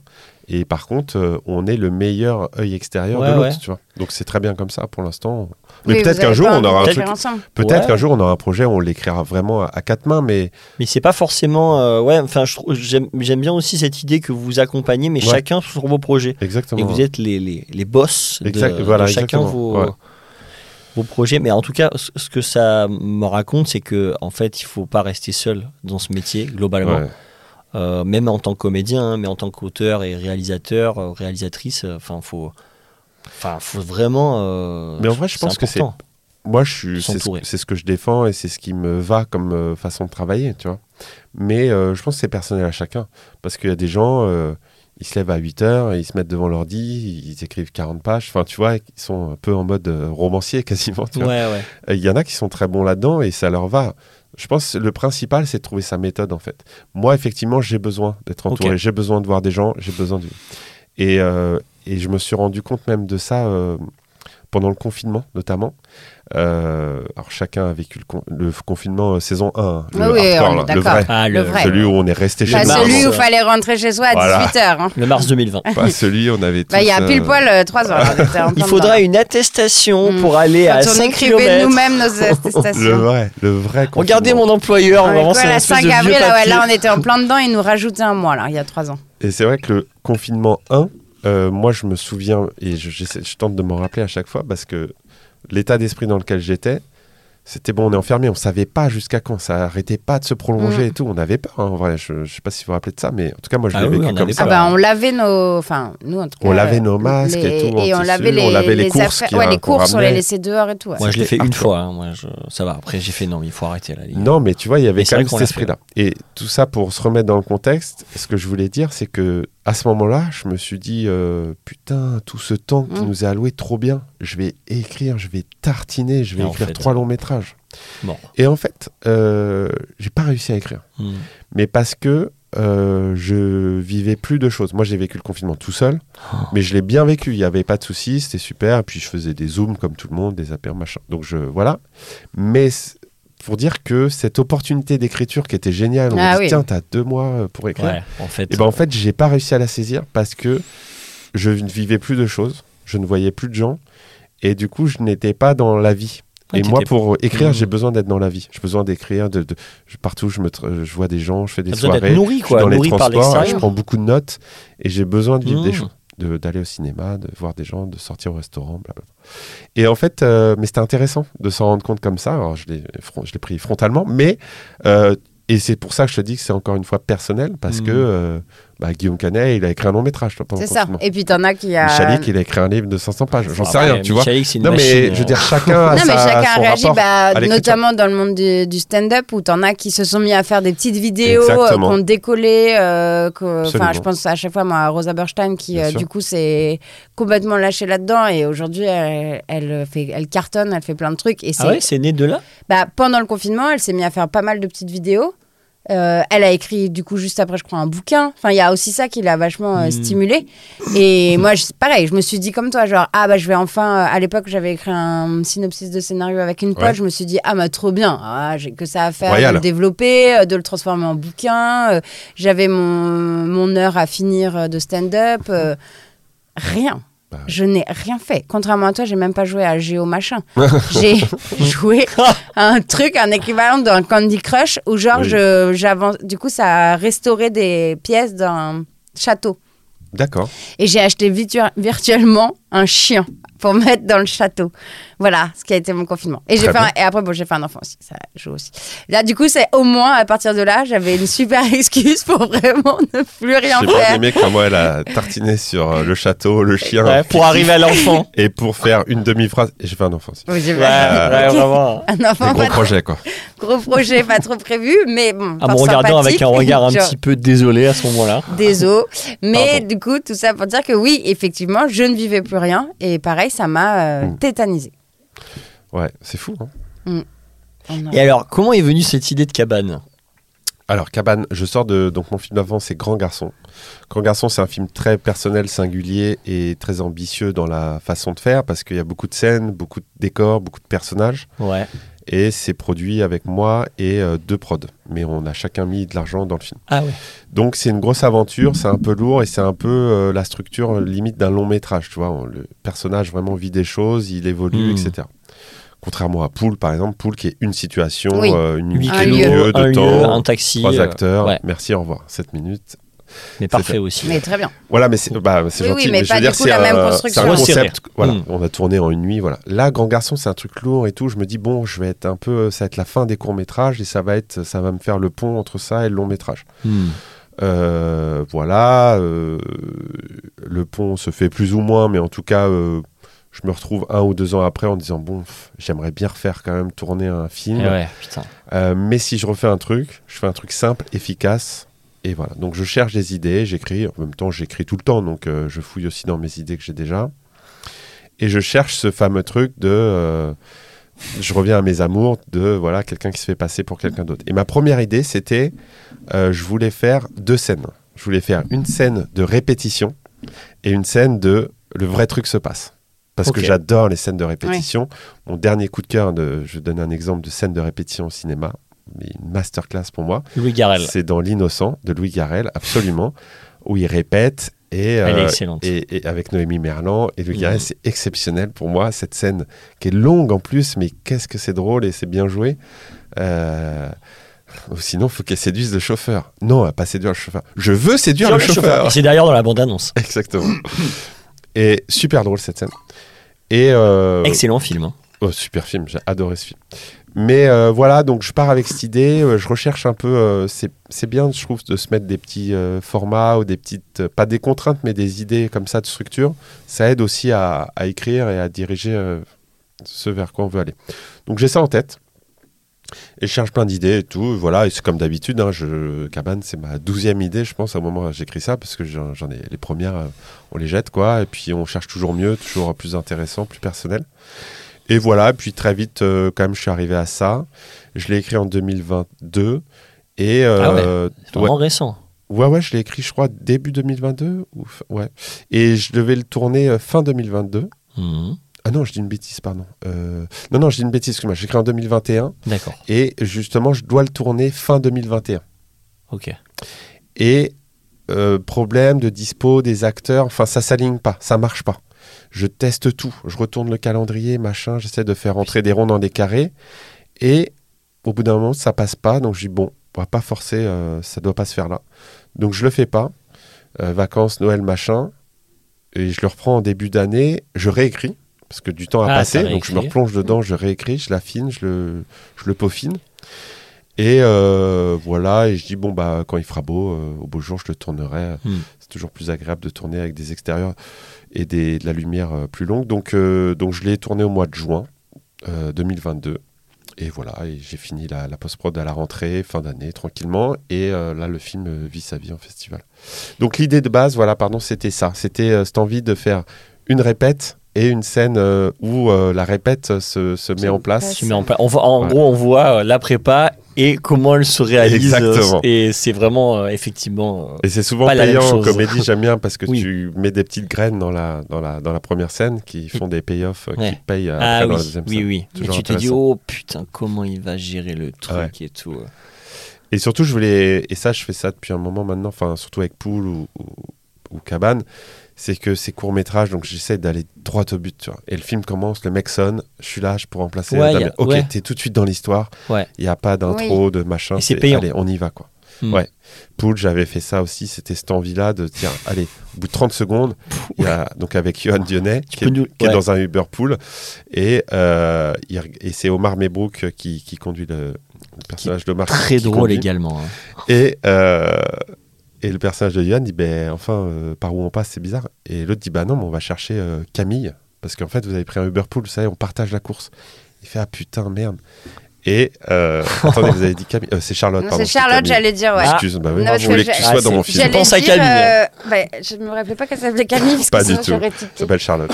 Donc bref, et euh, Charlotte, vous avez dit, et je peux voir une photo de Charlotte Et il fait, il fait putain, c'est mon ex. Ça, c'est 20-30 secondes de film, donc t'es direct Ouais, euh, on sait dedans. direct euh, ce qui se passe. voilà, il y a son ex qui arrive, qui peut, qui, qui, elle peut pas le blairer, et du coup, euh, voilà, et la suite du film, il faut le découvrir évidemment. Et c'est avec euh, Tiffany Davio, bien sûr, la troisième personne qu'on adore. J'ai vu aussi dans. des- Je, Ouais, je suis pas allée voir sa hein, fiche Tiffany Wikipédia. Je me suis dit qu'il fallait que je le fasse. Je suis une fan de Wikipédia. Tiffany Davio, elle, tourne dans la, enfin, elle a tourné dans la- le premier rôle dans la série euh, HP, qui se passe dans un hôpital psychiatrique. Ah ouais, Et elle joue une, euh, une jeune. C'est sûr, euh, ouais, je l'ai déjà vu dans des. Elle est super, c'est une grande actrice, super et là, elle joue dans la série Netflix euh, Detox, euh, où elle Ah oui. de se débarrasser de leur portable, et elle joue dans plein de films, plein de séries, elle est super, je l'aime de tout mon cœur. Tiffen, big up. Mm. Et, euh, et du coup, euh, donc, la- par rapport à la production, une fois que tu avais écrit le scénario, comment euh, comment s'est passée cette coprod? Alors, pour Cabane, tu parles? Oh, ouais. Alors, euh, ouais, en fait, c'est c'est assez différent suivant les projets. Euh, pour Pool, notamment, et pour Cabane, c'était un peu la même histoire. C'est, je dis, je vais le faire tout seul. C'est un truc simple, efficace, Allez, je vais le faire tout seul. Là, le J'ai rentré un peu d'argent. Caméra. Ça va être, ouais, moi qui vais tout payer. Quand je dis tout payer, c'est le strict minimum, puisque tous les gens qui viennent le vi- viennent gentiment euh, et Ah ouais, bénévolement putain, pour euh, m'aider à porter le projet. Euh, voilà. Et Grand Garçon, c'était plus de moyens, donc on a mis plus d'argent avec, euh, mes- avec deux boîtes de production, mais on n'a pas eu de financement. en Pas eu de cas. financement. Non, non, quand c'est que de Ah l'argent ouais, euh, à nous, privé. putain. Et, euh, et, et- et alors ça, c'est chiant parce que les gens viennent, euh, voilà, ils- c'est jamais agréable de pas payer les gens, mais ça a un bon côté, c'est que Au moins, tous les gens qui sont là, ils sont là pour les bonnes raisons. Ils sont motivés. Et ouais, ils viennent Mm. parce que Ouais. ils aiment le projet, ils t'aiment toi, et, ils sont motivés pour raconter cette histoire avec toi. Après, le but pour moi, c'est évidemment de faire des projets euh, produits, financés, pour pouvoir que euh, tout le monde puisse travailler dans les bonnes conditions, évidemment. Donc voilà, là c'était plus à ça, après, tu peux- quoi. Tu peux te rembourser si tu gagnes des festivals, par exemple. Ouais, Là, alors ça un peut arri-. Ouais, en fait, chaud. arrivé qu'une seule fois, je crois, pour moi. euh, parce qu'il n'y a pas l'économie du court métrage, c'est très pauvre. Mais euh, Pool m'avait coûté vraiment euh, deux fois rien. Et comme on a gagné un festival où il y avait, euh, on a gagné le Grand Prix au festival de Meudon, Ah, et qui est doté, qui a, qui a- qui a une belle enveloppe. 3000 euros. non 9-2 représente. Ouais, 3 000 ou 4 000 euros. Il a Et, financé le film. bah, ça a remboursé le film et ça a payé une grosse soirée euh, avec toute l'équipe où Ah bah, j'ai invité, enfin j'ai invité, j'ai payé euh, grâce à cette somme le resto pour tout le monde, plus soirée et tout, c'était cool quoi. Donc ouais, mais c'est très rare parce que là vraiment il y avait très peu, il y avait eu très peu de dépenses, mais euh, la cabane, euh, voilà, ça m'a coûté un petit billet et puis on verra si c'est rentable, on verra euh, suivant les ventes et peut-être des prix en festival, mais euh, moi, quand je mets de l'argent dans mon court métrage, je lui fais un bisou, je lui dis au revoir. hein. Je me dis Oui. pas, je vais le retrouver. hein. Hmm. C'est un investissement. J'investis sur moi-même. T'investis Oui, sur c'est toi. ça. Non, et- mais t'as raison. T'investis, euh, c'est du temps de travail, c'est de l'expérience. euh. Ouais, et puis c'est pas carte de visite après pour la suite, tu vois, pour. euh, Ah pour bah ouais, ouais. Et comment tu euh, prépares euh, justement euh, Donc là, je, Mm. je fais un peu premier premier clap. ouais. je fais un peu toi dans le premier bien. clap, mais c'est vrai que ouais, je, je suis curieux de savoir bah, un peu la prépa, le tournage aussi. Mhm. euh, est-ce que effectivement tu fais partie des réalisateurs qui euh, vraiment préparent énormément avec leur chef op les plans, ou alors tu te laisses, enfin voilà, Euh, moi, le découpage du film, hein, je parle. euh, sur le découpage du film, ça se fait. euh, ça dépend des projets, mais ça se fait très peu de temps avant pour moi. ok. Ça se fait une fois que j'ai trouvé. Enfin, j'ai des petites idées, je me marque des petits découpages comme ça pour mâcher un peu le travail, mais je le fais. Le gros du découpage, je le fais avec le chef op, avec le premier assistant, avec la script si possible, les quatre fantastiques, dans les décors. Ah, dans les décors. Si je peux, ouais. J'aime bien voir les décors parce que les décors euh, bouleversent parfois le, Hmm. le truc que tu as envie. Après, voilà, euh, je parle de mes courts-métrages, c'est-à-dire que, bah, tu vois, tu parlais du bootleg, le bar, on a, voilà, c'est des gens que je connais qui m'ont prêté le bar. Euh, du coup, euh, évidemment, si moi, dans ma tête, j'écris un truc, je veux que ce soit comme ça, comme ça, Mm. comme ça, et que j'ai du budget, on va aller chercher un endroit qui ressemble à ça. Mais là, je dis, voilà, je veux à peu près ça. Quelles sont les options que j'ai qui vont me coûter moins d'argent? Et en vrai, ça va pas changer mon film si c'est tel ou tel bar. Hmm. Donc je m'adapte beaucoup. Et du coup, le découpage s'adapte un peu. Et surtout, ça découle du fait que euh, ce n'est pas ma priorité de, dans mon film. La priorité dans mon film, c'est que les acteurs soient bons. Ah, je te remercie de. Et quand je dis les acteurs soient ça. bons, ils soient en tout cas euh, bons dans le sens de ce que j'ai écrit et de ce qu'on va défendre tous ensemble. Donc moi, ma priorité, c'est les acteurs. Donc ma prépa, elle consiste à faire lire le texte aux acteurs, faire le maximum de lecture et de répétition ensemble. T'en fais beaucoup? Bah, j'en fais en fait le plus que je peux. Après, ça En dépend. euh, voilà. Sur cabane, genre combien de répètes et de. Sur Cabane, c'était pas énorme, énorme, mais on a fait, euh, on a fait euh, quelques lectures avec euh, acteurs-actrices, avec pardon euh, Ouais. les deux rôles principaux. Si je dois être tout à fait honnête, euh, c'est sans filtre le, le- le podcast. Après, si tu veux, on peut complètement sans couper, hein. filtre et Non, si non, tu mais on- regrettes, on nous doit Ah non, mais on est là pour. Bah, nous, on est là peut pour. on Ah est bah, là on est là exactement pour ça. Alors, donc, Francis, donc en toute transparence, j'ai commencé à monter le film avec Édouard Sulpice et une autre comédienne, qui n'est pas celle qu'on voit dans le film final. D'accord. Donc ça, on a fait des lectures. Ensuite, on a attaqué Répète avec l'ensemble du casting. Ça matchait pas.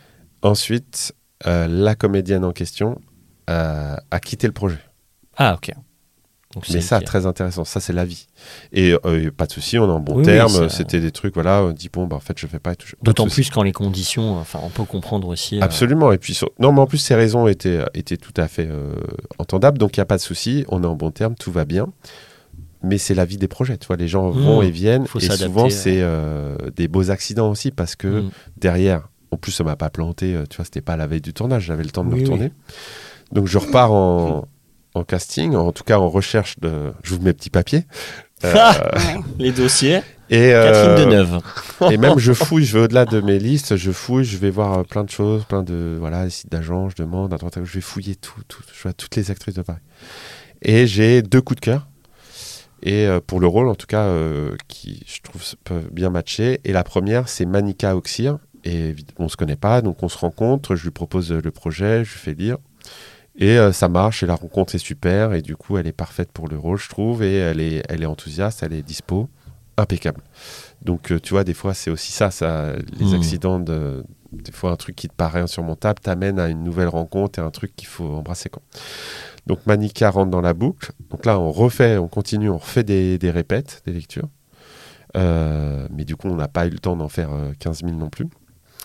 Mais on en fait assez pour moi, j'entende le texte vivre, pour que les acteurs se le mettent en bouche et qu'on peaufine. Moi, c'est ma, c'est une phase de réécriture aussi pour moi, mais qui Hmm. est à la marge, hein, qui est parce que moi j'écris des choses, mais après quand on les entend vivre avec Oui, les acteurs, ah, si ça, ça- ça marche pas. Mm. Les acteurs eux-mêmes et actrices, bien sûr.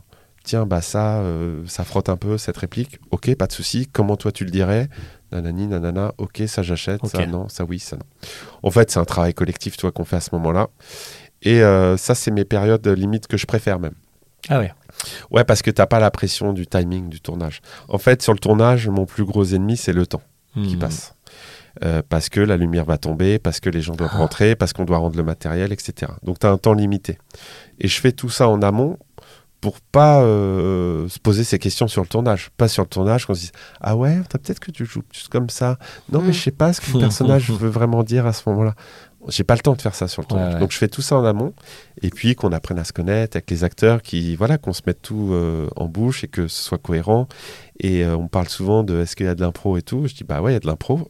On répète. On répète, ouais. On répète, il y a de l'impro, ouais, on teste des choses, je suis très ouvert, puis je garde des choses, d'autres non, et puis on voit comment ça vit.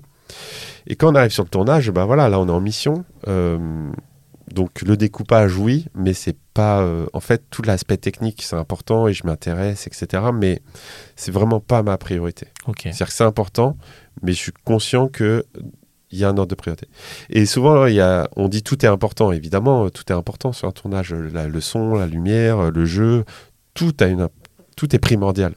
Mais en fait, il y a toujours un moment sur le tournage où tu vas, faire un, tu vas être confronté à des choix. C'est-à-dire que, tiens, tu avais prévu ta journée. euh, Là, pour cette séquence, tu as une heure pour cette séquence. Ok, bah, tu mets en place ta lumière. tu as 20 minutes d'install. Tu as 20 minutes de chant et 20 minutes de contre-chant. Mm. Un exemple à la con. Ok. En fait, la seule certitude que tu as sur un tournage, c'est que tu vas avoir des merdes. La seule certitude Hmm. sur un tournage, c'est qu'il y a de l'incertitude. C'est que tu vas avoir des Il conneries. va y avoir forcément des imprévus à gérer, des, des, des trucs Et il y a des euh, choses où tu avais prévu tant de temps, tu avais prévu une heure, Et tu auras et tu auras 45 minutes. Bon, bah, qu'est-ce que tu Comment tu réduis fais? Parce Ouais. que tu réduis ton install, tu réduis ton. Donc, en fait, tu vas être, euh, tu vas être forcément à un moment confronté à, à ces choix-là de priorité. Ok. Évidemment, tout est important. Évidemment, tu vas pas dire, bah, je filme, on me met pas la lumière, c'est pas grave. Bah oui, mais bon, c'est con. Non, mais bon, j'avais prévu 20 minutes pour l'install. Les gars, vous pouvez me faire ça en 10, 15 Ouais, vas-y, ok, on va au plus simple. Et moi, je garde mon temps de jeu. Je garde mon temps prévu pour les comédiens, pour faire des prises. Parce que Eh c'est ça qui, pour moi, va faire la valeur ajoutée de Bah mes oui. films. Et, euh, On le sent. et ça, il, f- Ouais, ça il se faut, euh, je pense qu'il faut en avoir conscience de quel genre euh, de réalisateur tu as. Et les gens qui disent oui, tout est important, j'ai envie de dire oui, d'accord, mais il y a un moment, il faudra que tu choisisses, euh, tu vois, un- ne serait-ce qu'un pourcentage de qu'est-ce que tu fais passer avant. Où tu mets la, le, le curseur, quoi. Exactement. Donc ça, moi, je suis très conscient de ça. Le fait de tourner beaucoup, de faire des courts-métrages, d'apprendre en faisant, on se confronte forcément à ça. Mm. Et ça, pour moi, c'est des choses que tu peux pas apprendre en théorie. Quand Ouais. tu es dans une classe et qu'on l'expérimentes, dit ouais. voilà, la réal, c'est ça, tu dis ah, super. Mais à un moment, quand tu es sur le terrain et que tu as des merdes, c'est là que tu te révèles et que Hmm. tu, tu apprends qui tu es en, en tant que réalisateur. Alors, quelle a été ta plus grosse merde sur un tournage? La plus grosse galère que tu as vécue? Ah, c'est dur. Euh, J'ai vécu. Ah, bon, ça, euh, si je peux. si Ah, ça, bah, cette histoire est oula, marrante. ça, je sens que ça va être cool. Non, mais en fait, j'ai euh, j'ai fait pas mal de, de- de concours de 48 heures. Euh, Ah oui. 48 heures film project. Tu peux nous Ouais. C'est très Comme les Nikon, ou c'est très- ouais, voilà, c'est un pas concours style Nikon, mais, Mais- le, le, le- le concept est assez simple. C'est que le vendredi soir, tu vas au, au rassemblement des équipes, on te donne, tu, tu pioches au sort un, un- un genre de film, comédie, western, science-fiction, machin. Tu dois faire un film dans ce genre-là. Et à la fin de la, la réunion, on te donne quatre éléments à poser. Un nom de personnage, qui peut être au masculin ou au féminin, son métier, une réplique imposée et un accessoire imposé Ah oui, trop marrant. et tu dois faire ça, partir, écrire, faire ton film et revenir le dimanche soir et rendre ton film. Ah ouais. T'as Tu pas une t'organises minute comme de tu veux. plus. hein. Et pas une seconde de plus. même. Ça, C'est C'est drôle. vraiment. euh, Et ton film doit faire entre 4 et 7 minutes. Voilà, c'est les seules contraintes que tu as. Si, les ouais, seules, seul, si, hein. si je puis mais- dire. C'est chaud. Et tu as 48 heures pour un film. Donc ça, c'est trop bien. Je conseille à tout le monde de le faire, notamment pour les gens qui sont un peu euh, perfectionnistes. Ça te Ça les pousse détend. à prendre des décisions. Ouais, rapide, efficace. Et ça, je l'ai fait plusieurs années. Et il y a une année, alors, ce que tu peux anticiper, c'est euh, bloquer des gens, des acteurs, des techniciens, évidemment, et euh, des décors. Tu te prépares, toi, tu te cales un appart chez machin, tu te cales un bar. Moi, c'est toujours, de toute façon, mes films, il y a un appart et un bar, c'est simple. Et euh, Capiche. ouais, c'est efficace. Et c'est à Paris. Et- Non, ça pourrait être ailleurs qu'à Paris. Ouais, souvent, c'est à Paris. ouais. Mais euh, voilà, et, et- et tu te cales deux, trois décors, euh, comme ça, tu tu- tu t'es anticipé.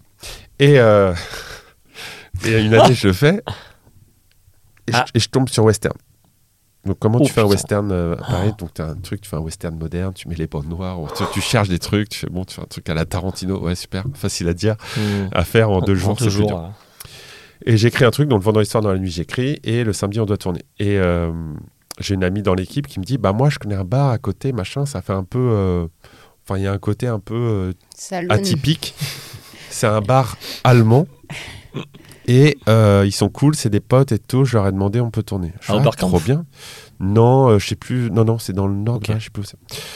18e, je crois. Bref, et euh, trop sympa. Donc on arrive. Et euh, bah, quand on arrive, il n'y a pas grand monde dans le bar, tu vois. Ils sont pas fermés, mais tu vois, il y a personne perd, donc on est bien, tu vois. Mm.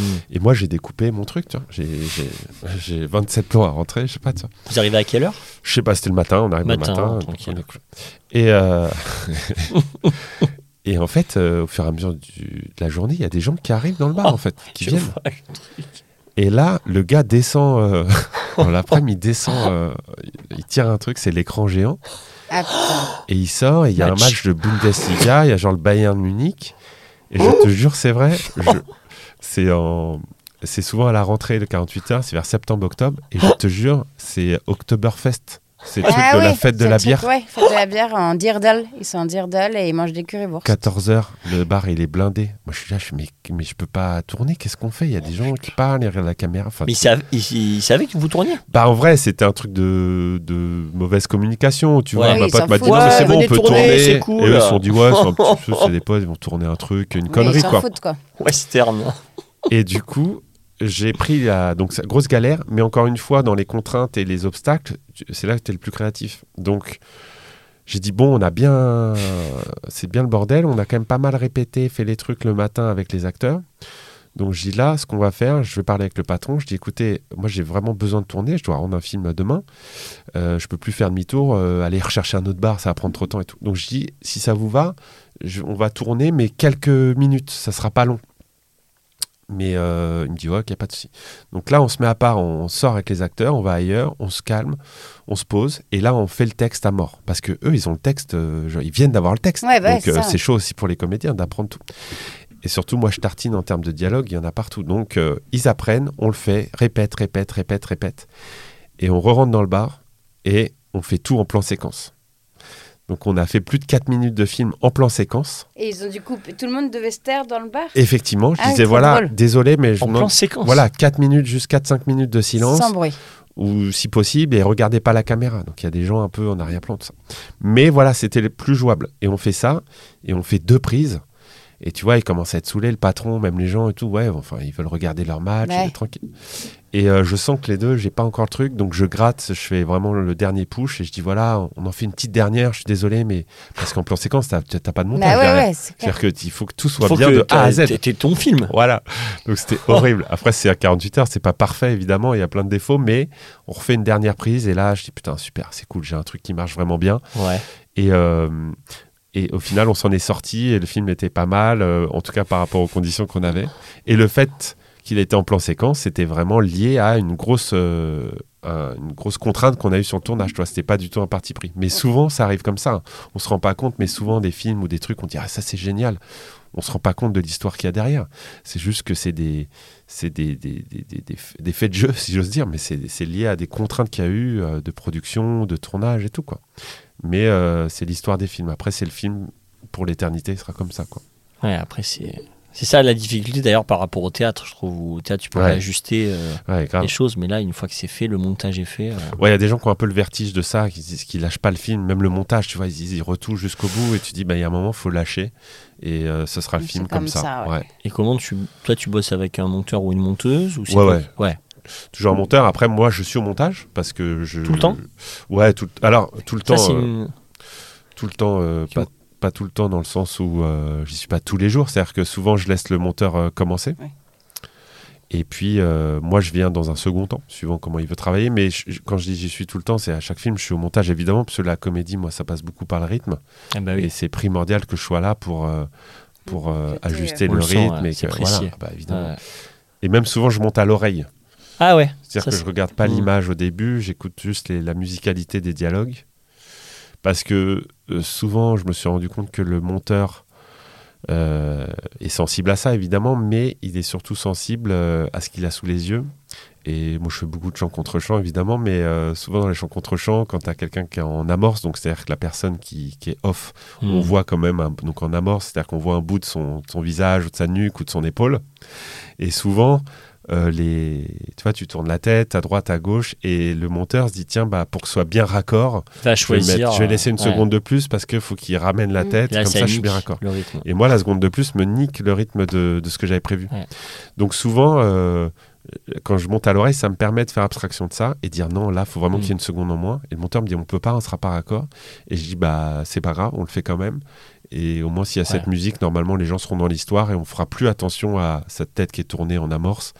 Et souvent, c'est le cas. Oui. Et d'ailleurs, dans plein de longs métrages, hein, même des gros films et tout, il y a plein d'erreurs raccords et on n'y fait pas trop attention Eh ben, tu vois, quand moi on qui est suis dans l'histoire. de ça, j'en ai vu. oh, euh, si j'en ai vu un truc, euh, Ouais. où, euh, mais c'est pas euh, par rapport à ça, c'est quand dans Cabane. Il y en a plein hein, dans mes films, des erreurs raccords. Ah ouais, mais Ah tu ouais vois, je- et Ah, ça m'a pas du tout sauté aux yeux. Le seul truc qui m'a sauté aux yeux, c'est. Mais c'est débile et c'est pas grave. C'est à un moment donné, il rentre dans le bar. Ouais. Là, il y a un camion jaune qui est garé. Et quand il se fait virer du bar, le camion jaune n'est plus là, il y a un scooter à la place, qui en soi n'est rien du tout. Ouais, parce exact, qu'on exact. peut Ouais, imaginer sûr. qu'il. Ouais, mais non, comme dans l'histoire, on se doute qu'il n'est pas resté très longtemps C'est dans, dans ce la bar. continuité, C'est ouais, raison. paraît un peu fou que ce camion ait déjà réussi à partir. Mais c'est T'as mon tout à seul truc raison. où je me suis dit, ah mince, mais alors tu vois, tous les autres trucs, j'ai. Ouais, absolument. Non, mais t'as raison. Mais j'adore regarder les Normalement, on est dans l'histoire et on on fait pas. trop- En tout cas, ça nous sort pas du film. Non, pas du tout. Hmm. Pas du tout. Et ça s'enchaîne parfaitement. Et sur la direction d'acteur ou d'actrice, est-ce que donc euh, tu nous as parlé des répètes et de avant effectivement laisser une place à l'impro et tout, Ouais. mais au tournage, euh, comment tu bosses avec eux? Et est-ce que tu fais beaucoup de prises euh, Ouais, c'est. c'est- assez. ça dépend pas mal du projet et de la scène en question, mais je fais autant de prises que nécessaire pour arriver à ce que j'ai envie. Hmm, Mais je suis pas un malade des prises, hein, j'en fais pas 45. C'est pas euh, Francis Weber. Ouais, non, voilà, j'entends des fois des histoires où les mecs ont fait 72 prises et tout. Non, je crois pas que j'ai fait 72, même c'est sûr, c'est très. c'est- riche quand même, c'est beaucoup, hein, 72. Ouais. Euh, non, non, je, fais, euh, je suis assez classique, je fais quelques prises, mais j'aime bien aller. En fait, moi, il y a beaucoup de dialogues. Donc, souvent, j'ai des scènes avec beaucoup, beaucoup de dialogues. Donc, je, je rentre, je rentre, et puis souvent, après, on fait des pick-up, c'est-à-dire qu'on se dit, bon, moi, toute la première partie de la scène, Elle je l'ai, on va retravailler la deuxième partie. machin. Après, ce qui m'intéresse, moi, sur le plateau avec les acteurs, c'est. euh, et ça, du coup, ça englobe toute l'équipe et c'est dur de, de maîtriser tout l'environnement sur un tournage, mais je le fais au maximum. C'est que moi, mon objectif, c'est que les comédiens et comédiennes soient euh, le plus confortable possible, soient le plus à l'aise possible dans le Mhm. tournage. Et ça, moi, ça va très en amont de ma préparation, c'est-à-dire même dans le choix des gens que je prends, que ce soit les acteurs ou les techniciens. C'est quand je choisis des gens, c'est toujours 50. J'ai toujours deux critères qui sont à 50-50. La première, c'est la valeur ajoutée qu'ils vont amener au projet. Donc pour les techniciens, leurs aptitudes, leurs leur talents dans leur domaine. Pour les acteurs, voilà, pareil, ce qu'ils vont amener euh, avec euh, leur univers, euh, ce qu'ils vont amener au personnage, est-ce que ça matche ou pas. Et 50%, c'est le côté humain. C'est-à-dire que je prends des gens qui vont être euh, dans une bonne ambiance de travail, Mhm. qui vont pas me mettre un grain de sable dans ma machine qui est bien huilée. Hyper important. Et, et, et- et parfois, bon, on se trompe, hein, c'est c'est pas, c'est pas une science exacte. Mais euh, j'essaie au maximum de m'entourer des gens comme ça, positifs, euh, tolérants et qui ont euh, une bienveillance Mhm. globale. C'est-à-dire que sur un- quand je fais une, voilà, on tourne une prise, je veux que l'acteur ressente. euh, je veux pas qu'il ressente euh, si on a du retard, s'il y a de la tension, s'il y a un technicien derrière qui est en train de râler pour X ou Y Ouais, raison, ouais. qui est dans le négatif, qui est dans le truc. Parce qu'en fait, sur le tournage, on est tous les uns sur les autres. Donc tout se sent. en fait. Les enjeux, euh, en fait, un tournage, c'est étonnant. C'est les enjeux montent très vite, en fait. C'est Ouais. bizarre, hein, c'est fou ce truc. C'est comme un, un- sur un bateau, quoi. Ouais. Et moi, j'essaye de, de, de mettre une petite bulle, euh, tu vois, et tu vois, protection. Ton truc de bateau, bah, s'il y a une tempête qui arrive, Ouais. c'est con, mais je veux pas infantiliser les acteurs, mais je veux pas qu'ils voient la tempête. Je veux pas qu'ils sentent qu'il y a une tempête qui arrive. Ok. Je veux qu'ils soient protégés de ça. Parce, Pourquoi? parce que ce qui m'intéresse, c'est que euh, l'acteur ou l'actrice avec qui je suis en train de travailler se sentent en sécurité et se sentent à l'aise de pouvoir tenter euh, des choses sans être jugé ou sans euh, avoir ce sentiment de ah putain ils ont une galère ou on est en retard. Ouais, Bon bah à la prise je vais faire le strict, Ouais. je vais faire le minimum. Je vais puis- faire le, je vais assurer. Il faut que j'assure, mais Moi je veux pas que les laisser- acteurs assurent le coup. Je veux qu'ils donnent tout, je veux qu'ils se lâchent, je veux qu'ils se sentent en confiance et je veux qu'ils aient ce lâcher prise. Et moi, ce qui m'intéresse, c'est d'arriver à ce truc-là. Et c'est très fragile, euh, ce- ce- cet équilibre-là sur un tournage, sur un plateau, où très vite les tensions se sentent. Donc j'essaye d'éliminer, euh, même en amont au maximum, euh, les tensions qu'il peut y avoir et, euh, Mm. et surtout encore moins de les transmettre aux acteurs. Donc voilà, donc j'essaye d'avoir... Donc il y a des... En général, mon plateau, c'est... Assez Bonne, bonne, bonne ambiance de travail. ambiance. L'ambiance est assez chill. On avance. hein. Attention, moi je suis vraiment le métronome. Je fais avancer les choses, que ce soit les techniciens ou même les acteurs, de pas trop s'éparpiller. De voilà, vous voulez rire, bah rigolez Mhm. pendant que vous faites la scène. Mais euh, on, on avance. Ça c'est important pour moi. Mais voilà, je crée euh, cette bulle là. Ok. Et après pour l'impro et tout, j'aime bien. euh, je parlais tout à l'heure de l'impro, surtout en répète. Mais après sur le tournage, j'aime bien laisser tourner, tu vois, ou laisser Ouais. des fins de prise, on se marre avec plaisir. Ça, mon, c'est mon bonheur aussi. Et pour les prises, pour finir sur les prises, euh, j'en fais, j'en multiplie quand même pas mal, mais je fais attention à pas essouffler, euh, épuiser les comédiens non plus. Parce Et que- l'équipe. Et l'équipe. Mais en vrai, euh, ma priorité, c'est les comédiens. Ah. Non, mais c'est con, mais l'équipe, euh, je fais Oui. abstraction de ça. Par exemple, la cabane, euh, ça tournait à l'épaule. Donc, mon chef-op, Mathieu Ah ouais. Qui est super, des fois, il avait le truc à l'épaule. Mes séquences sont longues, j'ai beaucoup de dialogues. Mais je peux pas penser à son épaule. Ouais. Tu veux ce que je veux dire? Je Mmh. peux pas me permettre de dire ah bah on va couper ou euh, on va s'arrêter là parce Fallait que choisir un autre métier, mec. tu vois? Ou les perchman tu vois qui tiennent c'est dur à bout de bras et tout c'est un- c'est un- c'est une galère mais je, je fais abstraction de ça et après je suis humain donc si quelqu'un me dit écoute on peut se prendre 5 minutes Ouais, parce que là j'ai mal Ouais, évidemment mais ce que je veux dire, c'est que je suis focalisé sur les acteurs. Donc j'essaie de pas épuiser les acteurs par rapport à toute la journée de tournage que j'ai aussi. Parce que si euh, le matin, euh, je leur fais 45 prises sur un truc et ça peut les rendre Bah fous oui, oui. et puis ça Faut peut... les tenir quoi sur la longueur du tournage. Voilà, qu'on garde un peu de fraîcheur pour aussi toute la, la- la journée. Et, euh, et par contre, je j'essaye autant que faire se peut de, de aussi surtout jamais refuser une prise aux comédiens. C'est-à-dire que moi j'ai ce que je veux, si l'acteur me dit ah putain je testerai bien un truc, pas de souci, on y retourne. Ah, ça c'est Ah, cool. Parce que des fois tu Merci parles Francis. et j'ai le temps qu'on échange et je dis ouais mais tu sais moi j'ai ce que je veux, c'est bon. Essaye. Et ouais. euh, en fait, le temps que tu argumentes, tu dis vas-y, refais une prise. Ouais. Et surtout, moi, ce qui me plaît, c'est euh, peut-être qu'il va me sortir un truc auquel j'avais pas pensé, Mm. un truc, euh, voilà, et ça coûte rien. Et surtout, euh, ça peut, à l'inverse, ça peut être dur parce que ça peut frustrer les acteurs de se dire Ah, il y a rien de pire pour moi qu'un acteur, on passe à la séquence d'après et qui se dit dans sa tête Putain, je suis pas content à 100%, j'aurais pu faire mieux, j'aurais pu terrible. truc. Parce qu'il va le ressasser. Et moi, j'ai envie que les acteurs se donnent à 100% et qu'ils se sentent à l'aise et d'avoir, Mhm. euh, en tout cas, le sentiment d'avoir tout donné pour cette séquence, pour ce personnage.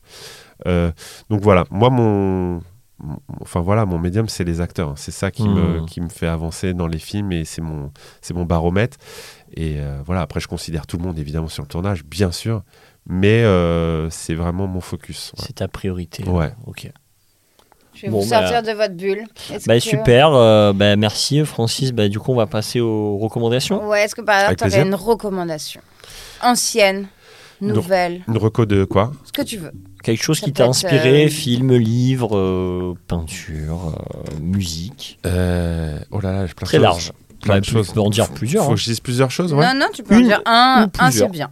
Mais tu Un, fais c'est bien Non, Ah ouais mais enfin, Ah, c'est un, bien, on n'a plus le droit- temps, il faut qu'on finisse. Ah, Allez, ok. on Sortez de enchaîne. là, là, c'est la tempête. On Ah, c'est bien, on est dans la Non, non, tempête, là, tu- on est dans la dire, Il n'y a pas de. il Y a Mais pas on besoin. préserve c'est- nos invités, tu fais- Francis. Tu fais comme tu veux. Il y a un, c'est. Tu ne dois absolument pas sentir que le temps nous est compté.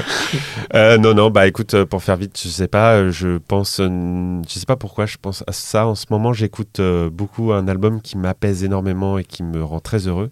C'est l'album de Pomme, Mmh. euh, son dernier album que j'aime énormément. Voilà, c'est pas le genre de musique que j'écoute d'habitude, mais je sais pas pourquoi je tombais amoureux de, de, de cet album et de, et de cette chanteuse. Euh, voilà, ça, ça, ça m'inspire Ah, énormément. super voix. Et ça Ouais, me excellent. calme, ça me repose, ça m'emmène un peu ailleurs. Euh, je crois qu'elle a enregistré genre au Canada, un truc comme ça, Ah, et ça me vraiment je ferme les yeux et j'y suis quoi. Philippe Demont adore également hein, Pomme. Ça m'étonne pas, c'est un homme de goût. J'adore sa de- chanson avec Ben Mazué. Ah que- J'attends. J'a- Et j'attends. Ah, c'est putain. Non, pas elle est géniale. Ouais, Certainement, ouais. Elle Ouais. est super. Bah écoute, je vais l'écouter. hein. La, façon d'en parler me, me fait énormément de bien dans cette tempête. Voilà, Euh, écoutez Pomme. Super. Qu'est-ce que Ah, moi aussi, j'ai un truc à recommander. Ouais, vas-y, C'est ma nouvelle passion. Ah, C'est l'Instagram d'Ariel Dombal. ah et que je recommande à tous d'aller passion. voir ma passion. Cette femme est- fait des vidéos, mais quasiment tous les jours, des montages. Je ne sais pas si c'est elle qui les fait ou pas. Et par-dessus, elle fait une voix off. ah ouais? Elle est clairement pour elle ultra premier degré, ce qui est du coup ma passion. Mais c'est génial. C'est euh, Attends, mais du coup, elle est vraiment branchée, c'est-à-dire qu'elle fait des montages Ouais, ses vidéos. ah, alors, je sais elle pas se- si c'est elle qui le fait, mais en tout cas, il y a fou. des montages, il y a plein de cuts de prises différentes, et par-dessus, il y a généralement une petite musique, et 12h12. sa voix off. Bien joué. Pardon, et sa voix off qui euh, raconte, et après, elle réécrit le texte. euh, Génial. c'est bijoux. Ok. C'est passion. Ah, c'est bijoux, Et c'est. Ariel, je l'aime d'amour. Pour moi, c'est une extraterrestre. Elle est extraordinaire. Donc, euh, ça vaut le, le détour. Je vais lui chanter la petite sirène. Voilà. Et t'as une reco? Ma recommandation d'un film que j'ai vu euh, avant-hier, qui est vraiment, j'ai trouvé génial, à plein temps, avec Laure Calamy. Bien sûr. Euh, De et- Eric Gravel. Voilà. Excellent film. Franchement, excellent film. Euh, J'ai adoré l'esthétique. euh, J'ai adoré ce que ça raconte. C'est une, femme qui habite euh, en région, mais proche Paris, qui vient tous les jours travailler à Paris, euh, qui travaille dans un hôtel et qui. C'est au moment des grèves, c'est au moment des grèves, donc en plus ça résonne avec en ce moment. Mm. Et euh, elle galère avec les trajets, et en fait c'est comment. euh, Enfin ouais, effectivement, euh, c'est c'est- c'est- c'est une espèce de machine un peu à la Ken Loach, parce que ça raconte aussi euh, cette espèce de, de, rouage dans le travail, dans cet engrenage dans le travail. euh, et à côté de ça, elle passe des entretiens d'embauche pour un poste euh, voilà, qui correspond euh, plus à elle, ce qu'elle fait. Et c'est et c'est vraiment un super beau film. Quoi. Et Laure Calamy formidable dans, le film. C'est vraiment une super actrice. Et, c'est trop bien. C'est un film social, mais fait, filmé comme un thriller. C'est chambé. Ah ouais. Et, et j'ai adoré l'esthétique aussi euh, visuelle. Et euh, enfin, ouais, je trouve que c'est hyper bien filmé. J'aime beaucoup. Il y a le le grain, enfin l'image. euh, Enfin voilà. Trop bien. Ben, Bah écoutez, le moment. alors, on n'a Ah, pas nos moment. On n'a applauses. plus nos applauses. C'était la Ah, fin de notre podcast. Voilà, on va devoir le faire live. On n'a nous-mêmes. pas nos applauses. C'est merci beaucoup. Mais ouais, normalement, on a un Innovation. super bouton où t'appuies et t'as des applauses. Merci, Quelle Francis. Magnin. beaucoup, Merci, Ah, Francis. merci à vous de m'avoir reçu, c'était trop intéressant. J'espère que c'était intéressant pour les gens qui ont écouté. Et merci euh, à vous de faire ce podcast, c'est super. Hâte d'entendre tous les, les autres épisodes. Ben ouais, Avec grand plaisir. on a hâte. Merci. Merci. À bientôt. Vous êtes encore là? Vous avez aimé cet épisode? Pour nous soutenir, vous pouvez mettre 5 étoiles sur votre application de podcast préférée et en parler autour de vous. Vous pouvez également nous suivre sur Instagram, at Romain Francisco et at Camille Bizien, pour ne rien rater des aventures de 17h17. À bientôt Là, j'ai presque m'avoir posé. Il était, il était vra- vraiment bien là. hein. Ouais, Vraiment. je l'ai presque.